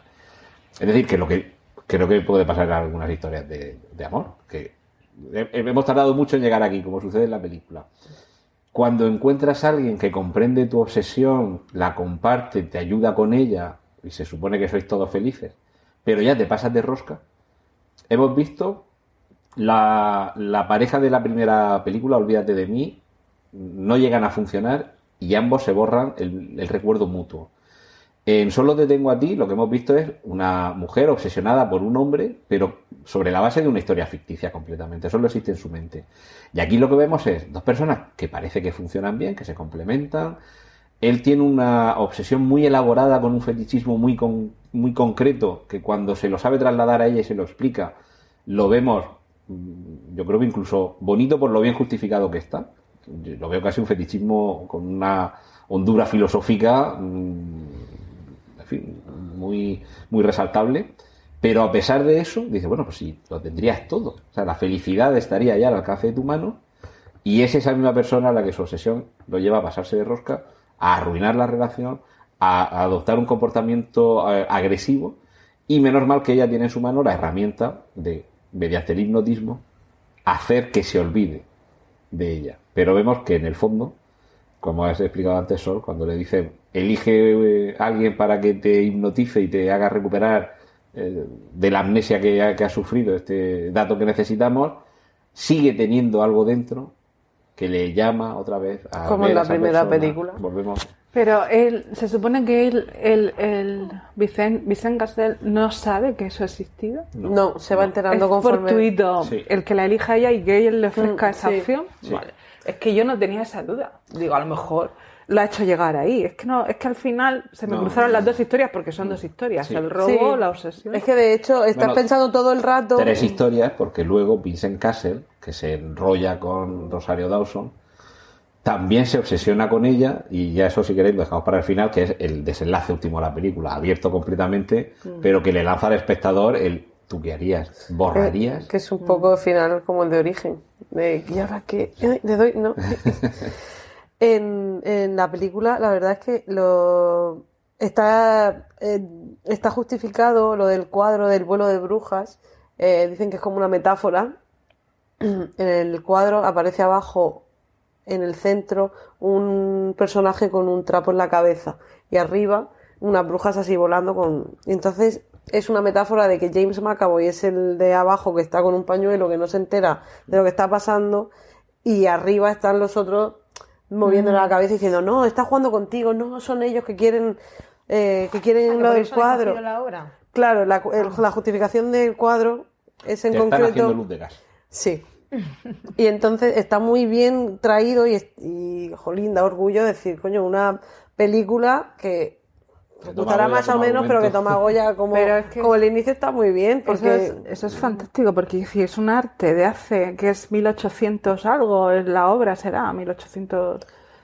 Pues eh, y que a- en el siglo XXI se pueda generar una historia tan fascinante teniendo a Goya de trasfondo. Es que de verdad... Claro, eso es lo que me parece súper interesante. Es lo que más me gusta la película. claro, La- más que la- lo del hipnotismo para quitarte, pues como que se quita es de fumar con Goya es un personaje muy interesante. Interesantísimo. Y De hecho, luego- lo que lo, dicen que es el, el primer pintor de la mente, es lo que dice Dani Boyle, que por lo visto es súper fan de, de Goya. Bueno, de hecho, la, Claro, la- pero la es que yo creo que distinción. claro, ahí todo se refiere un poco a cuando Goya pues se retira a la Quinta del Sordo y entonces empieza con, con todos los sueños, Sí. las pinturas negras y tal. Ujú. Toda que esa se fase cierra, que que es se cierra más también ¿eh? en sí mismo a causa de el- el- o sea, su su sordera va ampliándose Sí. cada vez más Y se vuelve un personaje mucho más huraño, eh, más metido en sí mismo y demás. Y, y- y yo no recuerdo exactamente, pero le- yo creo que esta obra pertenece a las pinturas, no a las pinturas negras, pero a, a- a los sueños y Sí, tapices, creo que ¿no? sí, sí. De, de Goya. Creo que sí. Digo que, fascinante. que de hecho la, la distinción que se hace por lo menos en separar si algo está en el Prado en el Reina Sofía es a partir de Goya si no estoy equivocado O sea, como diciendo hay un momento en el que todo cambia y es a partir de este señor No, creo que sea esa, pero es- sí que se Mm, no, que establece pasa que, que en Goya empieza sí. el arte moderno y con la lechera Sí. de Burdeos, que ya es como más impresionista, aparte de todas estas etapas de Goya que son fascinantes. Se habla también de que hay alguna alguna cosilla ya en Velázquez, de, de una paleta así muy muy Sí, suelta, es que con la Velázquez, Villa Velázquez, porque las meninas son una son Pero es que Goya también se fija un, un pelín en, en la pintura de Velázquez. Por Pero eso, sí, pero- Goya es el pintor de la modernidad porque de repente empieza a pintar cosas que no tienen nada que ver. Nada que Pero chapó por el director de que rescate a través del arte, una- o sea, yo muy fascinada con eso. Creo que se hacen Claro. pocas cosas, porque hay, aparte de aquellas películas de Tom Hanks con el infierno y todo eso, que algunos aprendieron, pero, pero se puede sacar muchas lecturas de, de obras así. Eh, ¿Y, y- y qué os parece la lectura que se hace de toda la justificación yo creo que casi filosófica sobre esa sobre esa parafilia relacionada con el rasurado Es el momento más bonito de la película. Lo comentábamos antes, antes de empezar y es, es precioso. El hecho de que, bueno, de que ella tenga el gesto de, de rasurarse para que él tal, bueno, una cosa es un gesto bonito, pero tampoco es, pero que a él le gusten las mujeres rasuradas por lo que ven los cuadros, Exacto. por ese, eso a mí me parece Sí, que tenga un una, detalle una, una-. Sí, una es lo que decía una Antonio. profunda. justificación estética que lo Que no sea un fetiche de me gustan los, Sí. los zapatos porque No, con los no. pies por sí, claves en el ojo, no. sí, por el porno que o lo que sea, ¿no? Eso me parece que está como es más bonito, es más artístico el hecho Pero de que le guste te- así. es que te lo fundamenta, digamos, por la pureza. Es decir, es que cuando no se representaba el vello público es porque todo era bello, con B, y todo era puro. Deja de serlo, deja, pierde ese carácter inmaculado cuando mm, nos asomamos a lo que somos. O sea, el vello nos recuerda que somos animales. No, pero no hay vello en ningún lado. Tampoco tienen vello en las piernas, ni en los brazos, somos, y, ni en las silas, Sí, o sea, eso es como bebés. Yo, eso es lo único, lo único que me gusta de la película, porque aparte a mí este actor me encantó en la película, que ahora no me sale el título, con que era... Keira mm, Knightley. ¿Cómo es esa del ma- maravilloso vestido verde? ¿Cómo es esa película de época? Años... Creo que es él. No sé si me estoy liando, porque yo es muy... muy No me suena, ¿eh? Sí, yo creo que es él. Que él, Ah. él trabaja para la familia, es una familia acomodada, años 20, que vive en una casa británica de estas. ¿Cómo es esa película? Una, una que se van al sudeste asiático. No, que él va a la guerra. Ah, es que no es ella. No, estoy, estoy cruzando. Ah, sí, no, sí, es eh, ella. ex- expiación. Es- expiación. Son ellos, ¿no? Sí, sí, sí. sí. Él hace de, de, de, de- de criado, hijo de criada, y entonces muere en la guerra, creo. Sí. Y tienen ahí. Y a mí esos son los papeles que creo que le pegan a este actor. Un poco. eh, Atormentado, para empezar. Cumbre por las cosas. Sí. Eh, sí, porque ahí me gustó mucho, porque esos ojos azules que tiene, con, ¿sabes? Eh, Que no tiene mucha altura, Mm. pero es, una, es un hombre muy atractivo, pero sin ser... No, a mí me parece más, y en esa película me gustó mucho. Y el otro día que vi Trance me, fastidió, porque lo tenía más idealizado. Para lo, que, para lo que se ha quedado. Para lo que se ha quedado, pues sí, casi, casi. Oye, se, me está, se me está gastando la batería del portátil y como no tengo un enchufe a mano, escuchamos lo que nos ha enviado Sí. Belén y, y ahora seguimos hablando y vamos terminando porque se nos está alargando un poquito la cosa. Vamos con Belén Unzurunzaga, a ver qué opina ella de trance. Bueno, sigo con. con trance. Danny Boyle, ya simplemente por el hecho de haber. eh, de haber hecho, nunca mejor dicho, Transporting, para mí ya. O sea, puto amo directamente. Y una curiosidad que leyendo, no, o quizá no me acordaba o no tenía muy clara, pero fue el organizador de la ceremonia de los Juegos Olímpicos en el Reino Unido. Alucinad. Me quedé bastante sorprendida al leerlo. Increíble. Bueno, Trance eh, es una peli que yo ya había visto y, que ahora con nuestro con nuestro con nuestra quedada fallida por mi parte he vuelto a, a ver. Eh, en su momento me atrapó y ya eh, en sí me pareció un trippy, ¿no? O sea, recuerdo que, que bueno, para mí los protagonistas son, son, mm, son esos actores que me enganchan. James McBoy, que a mí me flipa ya solo por El último rey de Escocia, junto a Forrest Whitaker, que es una peli además basada en hechos reales. Eh, Wanted, que es una película que quizá pueda tener algún punto, eh, quizá o en la acción o en la tensión o en a dónde te lleva o en ese confundir realidad con, con mente o con poder o, o no sé si Rentero estará de acuerdo conmigo, que hace con Angelina Jolie y Morgan Freeman, o bueno, las pelis que no he visto ninguna, lo siento, porque no estoy para nada en el mundo superhéroe de Watchmen, eh, ¿es Watchmen? No, eh, X-Men, perdón, perdón, perdón, perdón, perdón, porque ya aquí otra vez los haters se van a levantar contra mí y las películas de, de superhéroes. No es Watchmen, disculpadme, sino que son toda la saga de X-Men. No, no estoy nada ahí. Pero bueno, es un actor que me gusta, lo reconozco, eh, y me atrapa, me, me hace, me lo hace fácil a la hora de, de ver una peli en la que esté él. Luego Vincent Castle, mm, por favor, eh, denle mi teléfono, que, que ahora mismo llame a la puerta de mi casa en Madrid y, y el resto será censurado porque es un tipo que me parece camaleónico, atractivo, un monstruo eh, a través de la pantalla y a mí me, me, me flipa. Igual que Rosario Dawson, que me parece una actriz con una potencia, con una garra, eh, ha salido en pelis como Sin City, que a mí me alucina, una película que me dejó flipada, que vi hace muchísimos años, esa mezcla de cómic eh, ahí tan brutal. eh, y ella es pura para mí sensualidad. Creo que además eh, en esta peli hace que te hiperventile la cabeza porque te, te hace ver por un lado que tiene el absoluto control de todo y que a través de su atractivo y su sensualidad tiene una capacidad de manipulación muy salvaje, pero luego a la misma vez la puedes ver como una, una mujer desvalida, una mujer a la que proteger, te genera ahí ese punto en el que en todo momento te engancha porque no sabes eh, cuál va a ser el desenlace, ¿no? Tengamos eh, también eh, el punto de, de Goya y ese cuadro del vuelo de brujas, que Boyle yo creo que coge, que coge para nada al azar, en lo que estado un poco, un poco leyendo, que quería darle un punto más allá a lo que pudiera ser un cuadro de, Bacon o, otro tipo de, otro tipo de, pintor.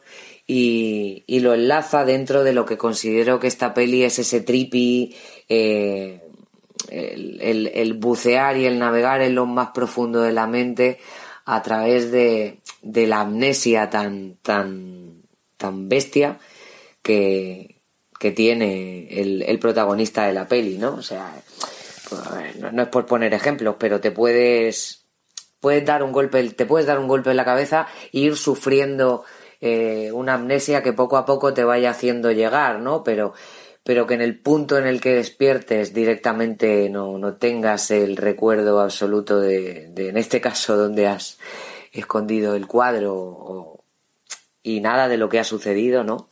Y cómo a partir de ahí vas buceando y, te vas metiendo, yo creo que a través de tus propios miedos y, y de tu propia locura, para el interior de tu mente que insisto y no voy a dejar de repetirlo y además empatizo mucho con esto porque Leticia creo que también aquí me dará la razón. Eh, por circunstancias estamos muy conectadas con, con la mente, ¿no? Y con, y con ese tipo de enfermedades a otros niveles, obviamente, no es ni comparable pero al final se establece ahí como un vínculo, una conexión en el que yo no dejaré de repetirlo, ¿no? El, el poder y la importancia de, de, la mente. Y cómo aquí a través del cine nos, nos hacen un poco reflexionar o, o bucear.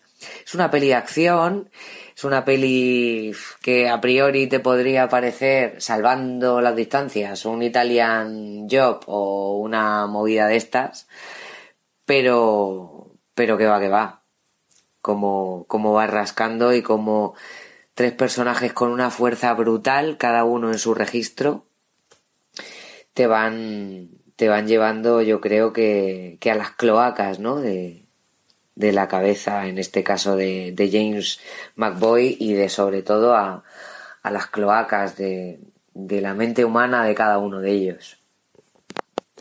No sé qué pensaréis, si estáis de acuerdo conmigo o no. Abro debate. Pues ahí nos lanza la pregunta Belén. ¿Hemos bajado a, la, a, las cloacas? ¿Se refiere a que algunas obsesiones son demasiado sucias como para tenerlas a la luz? ¿O, o que algunas cosas merecen estar escondidas en, en, la amnesia? Sí, bueno, toda la, la, realidad siempre supera la ficción. Yo creo que deben haber cosas mucho peores que, que alguien se rasure. creo que esta película es incluso sutil porque como mete la historia del arte, el Goya, la, pero que eh, tiene que haber por ahí cosas, incluso ha habido películas muy crudas en las que hemos visto sesiones duras y que es verdad que eh, es muy perjudicial para yo y mis compañeros.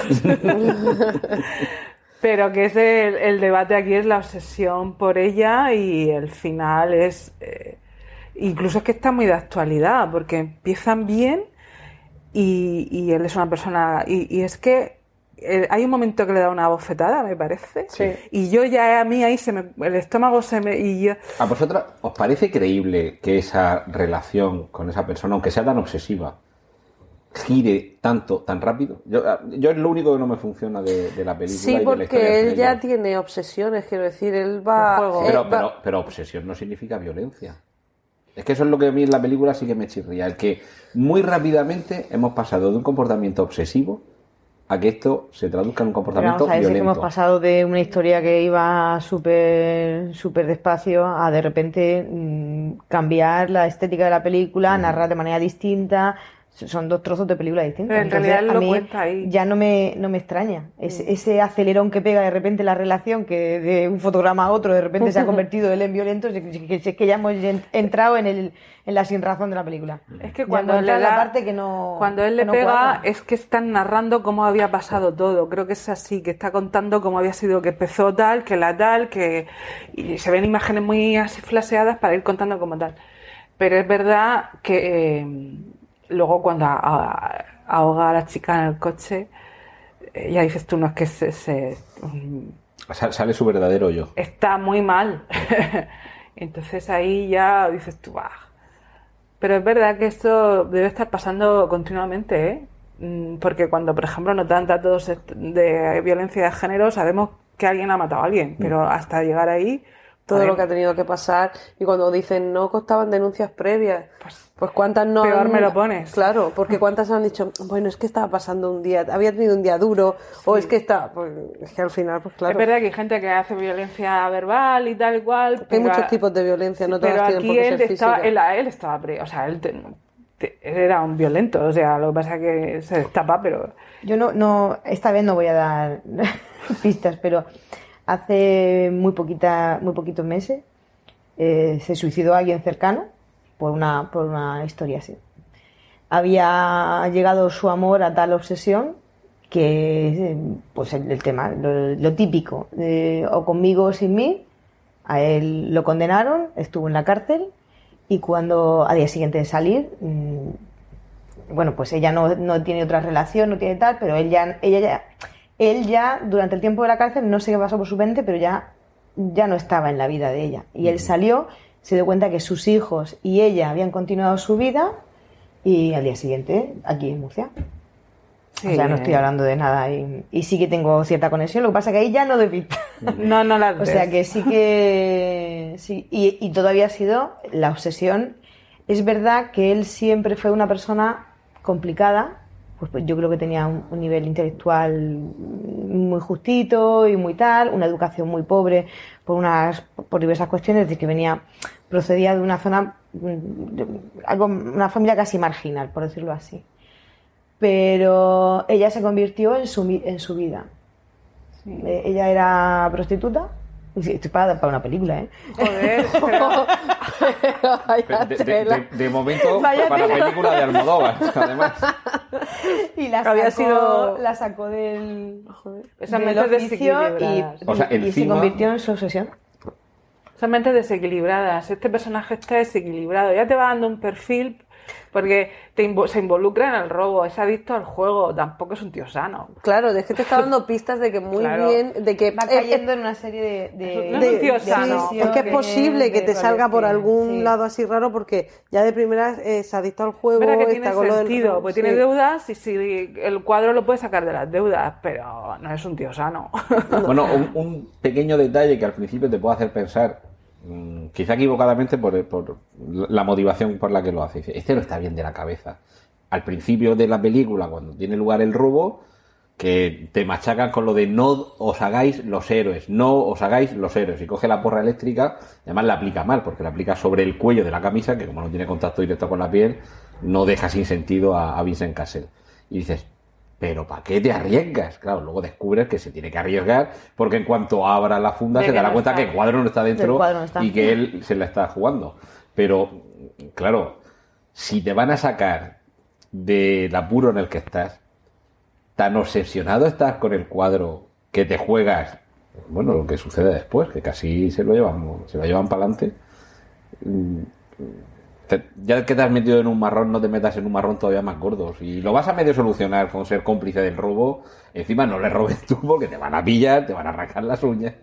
Sí, bueno, de arrancar las uñas a mí me puso malísima. porque yo me Es muy desagradable, Es la que verdad que cuando sí. estudiábamos historia del arte ya se hablaba que los mayas, una de las torturas, o los chinos, creo que es de origen chino, es No, meter las astilla. astillas son chinas, entre la piel y la, La uña. Y, y siempre me ha parecido muy doloroso. Yo luego lo llevo ahí liadito con, con esparadrapos como si no hubiera pasado nada. Y yo estoy todo el rato dándole vueltas cuando veo la peli y digo, oye, pues se le ve tan bien cuando eso yo... se le ve tan bien por fuera, porque por dentro está fatal. las uñas.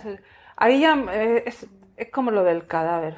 Uf, mezclar todo eso con yoga, con Goya. Con yoga, bueno, y yoga a lo mejor aprende a respirar. Bueno, Se me eh, ha ido la... Va- vamos, vamos a ir concluyendo, como esto es territorio spoiler desde el principio, el desenlace último de la, de la película, de Trance, es que eh, el, el- el malo Bis, porque descubrimos que el peor malo era James McAvoy, Vincent Castle, descubre que se la han jugado también a él y que la psiquiatra era, como siempre, la mujer suele ser la más lista, como dicen, ¿no? En lo de Charge la fe, persigue a la mujer y se había llevado el cuadro y le manda un regalo. Y el regalo es un iPad con un vídeo en el que aparece ella con el cuadro de barras detrás y le da la oportunidad a Vincent Castle de saber que se la ha jugado o de olvidarlo todo. Y eso lo tienes que pulsar, y además es un icono que pone trance, el título de la película, y que nos remite de nuevo al trance hipnótico, y te da la opción de ser feliz desde el olvido o tratar de gestionar el recuerdo.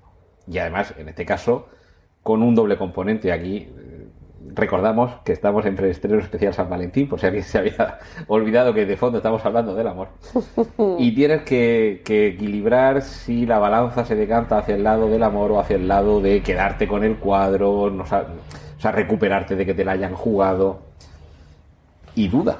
Y de, hecho, la película acaba ahí. No Yo creo que la sensación que deja al final es que triunfa el amor y Vincent Castle no quiere ser borrado y quiere quedar con ella y ser felices con su cuadro de Goya Sí, porque además le en dice, el salón. Porque le dice, sé que me encontrarás, o algo así. que- Hombre, claro. Sé que algún día me encontrarás, Sí, como diciendo, eres un hombre con recursos y te mueves en ese mundo, más tarde o más temprano algún sicario o alguien me encontrarás. Hay a mí una- también me quedó la misma impresión que a Sí. Que, él, que él decide De hecho, él sonríe. Sí, Sí. porque es como, qué cabrona, pero, Exacto. perdón, ¿se puede decir cabrona hasta ahora? Sí, bueno. Qué cabrona, pero me gusta. De todas formas, todo esto pasa, aparte de- del personaje del James, McAvoy. que porque ella ha sufrido en esa relación y se quiere vengar. O sea, ella la- eh, lo, Lo mueve- dice, sí. Lo dice y a mí eso me parece un triunfo No, no. de una mujer que ha sufrido y el dolor. Se quiere vengar, no, se venga que se lo lleva por delante con el camión y lo tira Pero es que, lo, contra un es que lo dice es, yo no voy a ser víctima, es que no me voy, Voy a a poner, ganar con esto. no me voy a poner en la posición de víctima, porque hecho- significa que entonces me has ganado y no me vas a ganar. Está haciendo hipnosis a una mujer que se supone que ha sufrido maltrato y lo dice, no, tú dale la vuelta y tal. Entonces ahí hay un triunfo de la mujer víctima quedándose con el cuadro que, que se lo queda, pero no lo vende. Sí. Bu- Bueno, esa creo que sería la, la parte chula. O sea, en- Sí, en ese- es que como no es por el dinero, Exacto. Es por- he quitado la cosa que tú querías y encima me he librado de ti y ahora soy feliz. No, lo- lo Bueno, de- me, me- me he librado de aquella persona a la que amé y que me amó, pero cuya obsesión hizo que lo nuestro se convirtiera en un desastre hasta el punto de que me lo he llevado por delante con un camión grúa aplastándolo contra un coche ardiendo que él mismo le había pegado fuego y todo ello lo he arrojado al fondo del río Támesis o donde esté. sí, ahí- ahí- Sí, ahí- creo que, eh, sí, creo que es lo ahí Quiero hay un decir, momento- hay, hay veces que no queda otro recurso que hacer eso con los ex, pregunto. Pues mira, hay algunos que. Porque el Hay Segura no tiene tanta profundidad, pero. No, segura se te queda por los tobillos. Nada. Como mucho, pues se rompe un tobillo y Pero anda es verdad peor. que, se pero- lo, que se lo. como un mosquito, ¿eh? ¡Pah! Sí, sí. Sí, lo deja ahí tal cual. Es el empoderamiento de la mujer, ¿no? Sí, la bueno, mujer está, empoderada. está muy empoderada. Aparte de los recursos de la hipnosis, ya quisiera yo. Hombre, para algunas cosas. Tú, no eh, tal. Pero es, eh, es- eh, al final tienes un montón de mensajes de amor, de acción, de arte, de tal. Pero, No, que al final os va a gustar. Pero no. No. ¿No? Vale. No. De las tres películas, bueno, esta a mí no me ha gustado porque es muy enrevesada al final. no sé. Sí, es que hasta el final, final, final, no Muy dices, enrevesada. "Buah". Ah, que era esto. Claro, porque tiene como. Mm, Son como sus películas cuando dice, ah, que estaba involucrado en el rock, ay, que la conocía, ay, que está. Y al final ya dices, pero por Dios, esto es como origen por lo de las metapelículas, las metahistorias dentro de otra historia y con el final ese también de, pero al final. ¿Sabes lo que pasa? Que este tipo de películas con tan buen nivel de actores sí. Mm. que siempre le das un voto de confianza. A mí me pasa, o por el director. Pues digo, ay, si este actor está aquí, tienes... pero esta no, esta no es buena. no es. Es Bueno, es, a ver, no es un entretenimiento. Sí, es así como... Te la pueden poner también a mediodía, un fin de semana, así en una... Y dices, ah, bueno, pues mira, dentro de lo que cabe, porque es de estas de obsesiones, de la, de la chica que se obsesiona con no sé qué, o el tipo que se obsesiona con la vecina, son ese tipo de, Sí, de de culebrón así, sí, de un argumento de así. Lo que pasa es que con un directoraco de la leche, como decía Belén, que es la, eh, Dios, ha dicho que era, y, y con actores de un nivel muy bueno. Pero pues, el- tampoco. El, el amor lo ves al final, final, final, cuando dices, ah, vale, este sí es el amor bonito, no el de James McAvoy del principio. Que si nos damos cuenta, en las tres películas, las relaciones, bueno, en la primera quizá menos, pero en las tres son relaciones tóxicas. Y es, es querer mal. Sí. Menos en la primera, que no es tanto querer mal, sino como que no han, han congeniado o no han sabido llevar su relación a buen término. sí. Pero en las otras es querer mal, porque Adri Tatú quiere mal a- al. Bueno, quiere raro, porque se lo inventa. Y este James McAvoy. Son las versiones crudas del malentendimiento del amor. Es un anti-San Valentín por Sí, toda totalmente. Eh, Belén Unzuzaga Es- approves this Sí, sí, program, sí. this podcast. De hecho, yo, yo creo que, que realmente para celebrar San Valentín hay que ponerse eh, la primera, olvídate de mí, y ya está. Y, Y nos ver, olvidamos de las otras dos. A ver, y- y- y las relacionamos más, pues no sé, con el Día de la Salud Mental o alguna y cosa. para así. ir despidiéndonos, ¿no os habéis eh, sospechado siquiera que a lo mejor la intención de reunir estas tres películas es para que una vez que las veas digas, pues si lo que tengo yo no está tan mal? El conformismo. No necesito borrar mi memoria, no hay alguien que se ha imaginado una historia completamente tóxica, dañina y que además es mentira, y no hay alguien que tiene una obsesión tan rara Que te conmigo aplasta con- y que la, la viste de forma tan bonita con que no, es que la revolución del arte llegó cuando empezó a aparecer el bello público en los cuadros y antes todo era bonito. Hay otra expresión más nuestra que Vale, es lo he pillado. Virgen- virgencica que me quede como estoy. Esa es otra expresión más nuestra. Dios me libre de estas cosas. Hombre, las, las obsesiones así yo creo que, o sea, son, son, lo he dicho antes, más habituales de lo que... Y Leticia ha puesto un par de ejemplos muy brutales. O sea, que están en nuestro entorno, no que hay que ver películas de... ¿A qué hora ya lo de salir a cenar y no hablar tampoco lo veis tan mal? claro, es que ¿eh? lo de cómo estás, pues Planazo. depende de con quién me compares. Pero yo lo del sofá, tocándome el pie de vez en cuando con mi pareja mientras estamos a solas en nuestros móviles. llegar pues a casa sano y salvo. Claro, Ay, no y me ha, no me ha matado por el camino. No, hombre, claro. Es que. Ver, perspectiva, por favor, señora. Es ese, ese es el daño que al final ha hecho en la película de San Valentín. El, el hecho de, tener- de tener que pensar todos que las relaciones, eso y Disney, ya lo sabemos.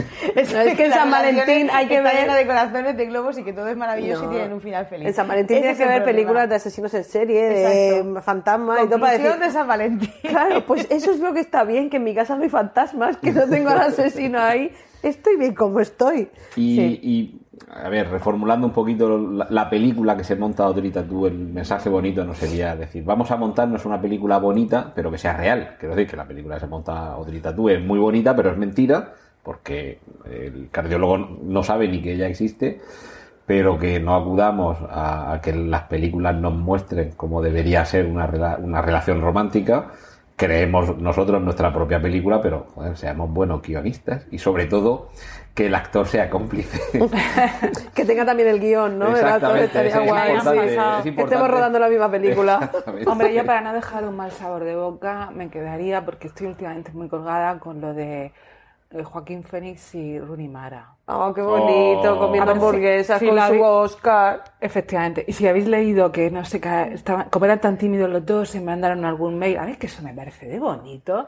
Es una auténtica historia de amor hollywoodense. Lo, lo- lo de tantear primero, ¿no? Como Sí, diciendo... aparte los dos pensaban que se caían mal, porque como eran tan tímidos no se atrevían a tal. Leeros, leeros la historia, creo que Sí, se mandaron un bonita. par de mails, no tenían teléfono. Pero esto, pero esto depende de, de la lectura que saques, como todo en la vida. No sé, ¿has A visto mí- cómo se miran? Sí, sí, no. La historia, o sea, ahora ellos como pareja me parecen súper bonitos, pero a mí la historia me una parece... cosa, una cosa. Está fatal de ti. Te lo he dicho. Él le ha picado, le ha, pe- Quería dejar un buen sabor. le ha picado boca. el, el gen unzu. Echo de menos a Belén. Pero es que eso también salía en la serie esta de cómo conocía a vuestra madre, que estaban hablando de Lily Marshall, no sé si conocéis a los personajes, que son como novios desde el minuto dos o algo así. Y, y estaban contando la historia de que Marshall le cantaba canciones muy románticas a Lily. Y entonces decían, pero míralo desde la perspectiva de que es un acosador y que te está espiando y que te está diciendo de estaré como la canción de I'll be, I'll be watching you este de um, Every Breath You Take que todo el mundo lo pone en las bodas y tal y es una canción de un acosador de ojo tate con lo que haces porque estoy vigilando es que que según respiras. cómo lo mires tú desde qué lado estés dices ah pues sí qué bonita canción estará observándome todo el rato no me va a quitar ojo claro que no pues si está loco está obsesionado contigo tiene un altar con sangre y pelos tuyos pues sí que no Y está cuando bien lo saquen de la clínica detrás del armario hecho un retrato con Claro. las pastillas. y me de- deja que sean pastillas y no sean restos orgánicos suyos de uñas y cera o algo de eso.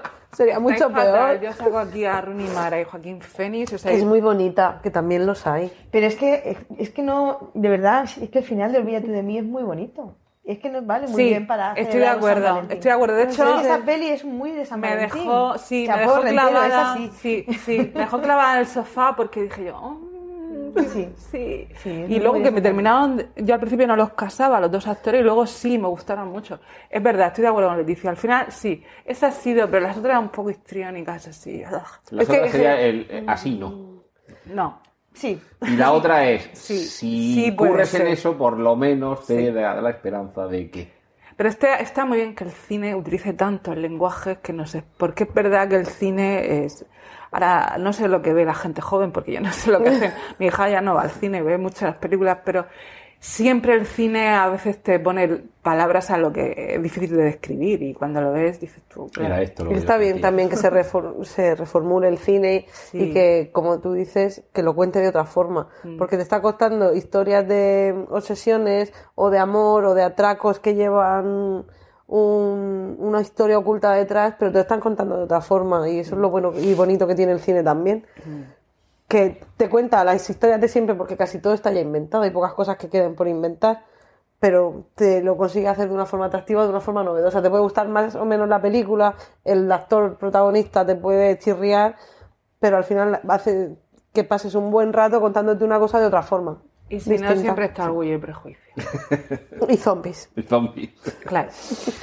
Bueno, pues, pues- pues yo creo que no le vamos a dar más vueltas al amor, seguir convencidas de lo mismo que que convencidas eh, exactamente cuando entrasteis aquí. Y espero que nuestros escuchantes se hayan interesado por estas películas lo suficiente como para decir, bueno, está bien, voy a parar el podcast y voy a ver la película y después sigo escuchando. Así que, Leticia Albacete, muchísimas gracias por acompañarnos esta noche y hacer un poquito de Grinch. Hoy, Hoy- En, en el papel de Belén. Exactamente. Gracias Leticia a ti. Baza as Belén. Gracias a ti, Antonio. Muchas, muchísimas gracias, Mamen, por acompañarnos y aportar un poco de sentido común y espíritu romántico que todavía, todavía Estoy a punto de cumplir los 50, soy una señora mayor. que no, que he dicho 30. Sí, Y- es que te, te bailan los números. Si tú eres de, de- de letras, ¿qué haces Total, total. números? Y Sol de Medianoche, como siempre, muchas gracias por A estar ti aquí por invitarme. En, en estos podcast tertulia, haciendo labor de asistencia, para que no lo tenga que hacer yo todo. y por supuesto, desde la distancia que dicen que es el olvido, pero aquí no concebimos esa razón, Belén Uzurunzaga, muchas gracias porque esta noche has estado aquí muy presente, no solo por los audios, sino porque además eh, algunos han adoptado tu postura y otros la han contradicho que de lo que se trataba. Y a todos vosotros, muchísimas gracias por escucharnos. La semana que viene recuperaremos el formato habitual de noticias aquí en preestreno. Así que un saludo de Antonio Rentero y hasta el próximo preestreno. ¡Y corten! Gracias por escuchar Preestreno. Puedes contactar con nosotros en emilcar.fm barra preestreno, donde encontrarás nuestros anteriores episodios. Genial, la positivar.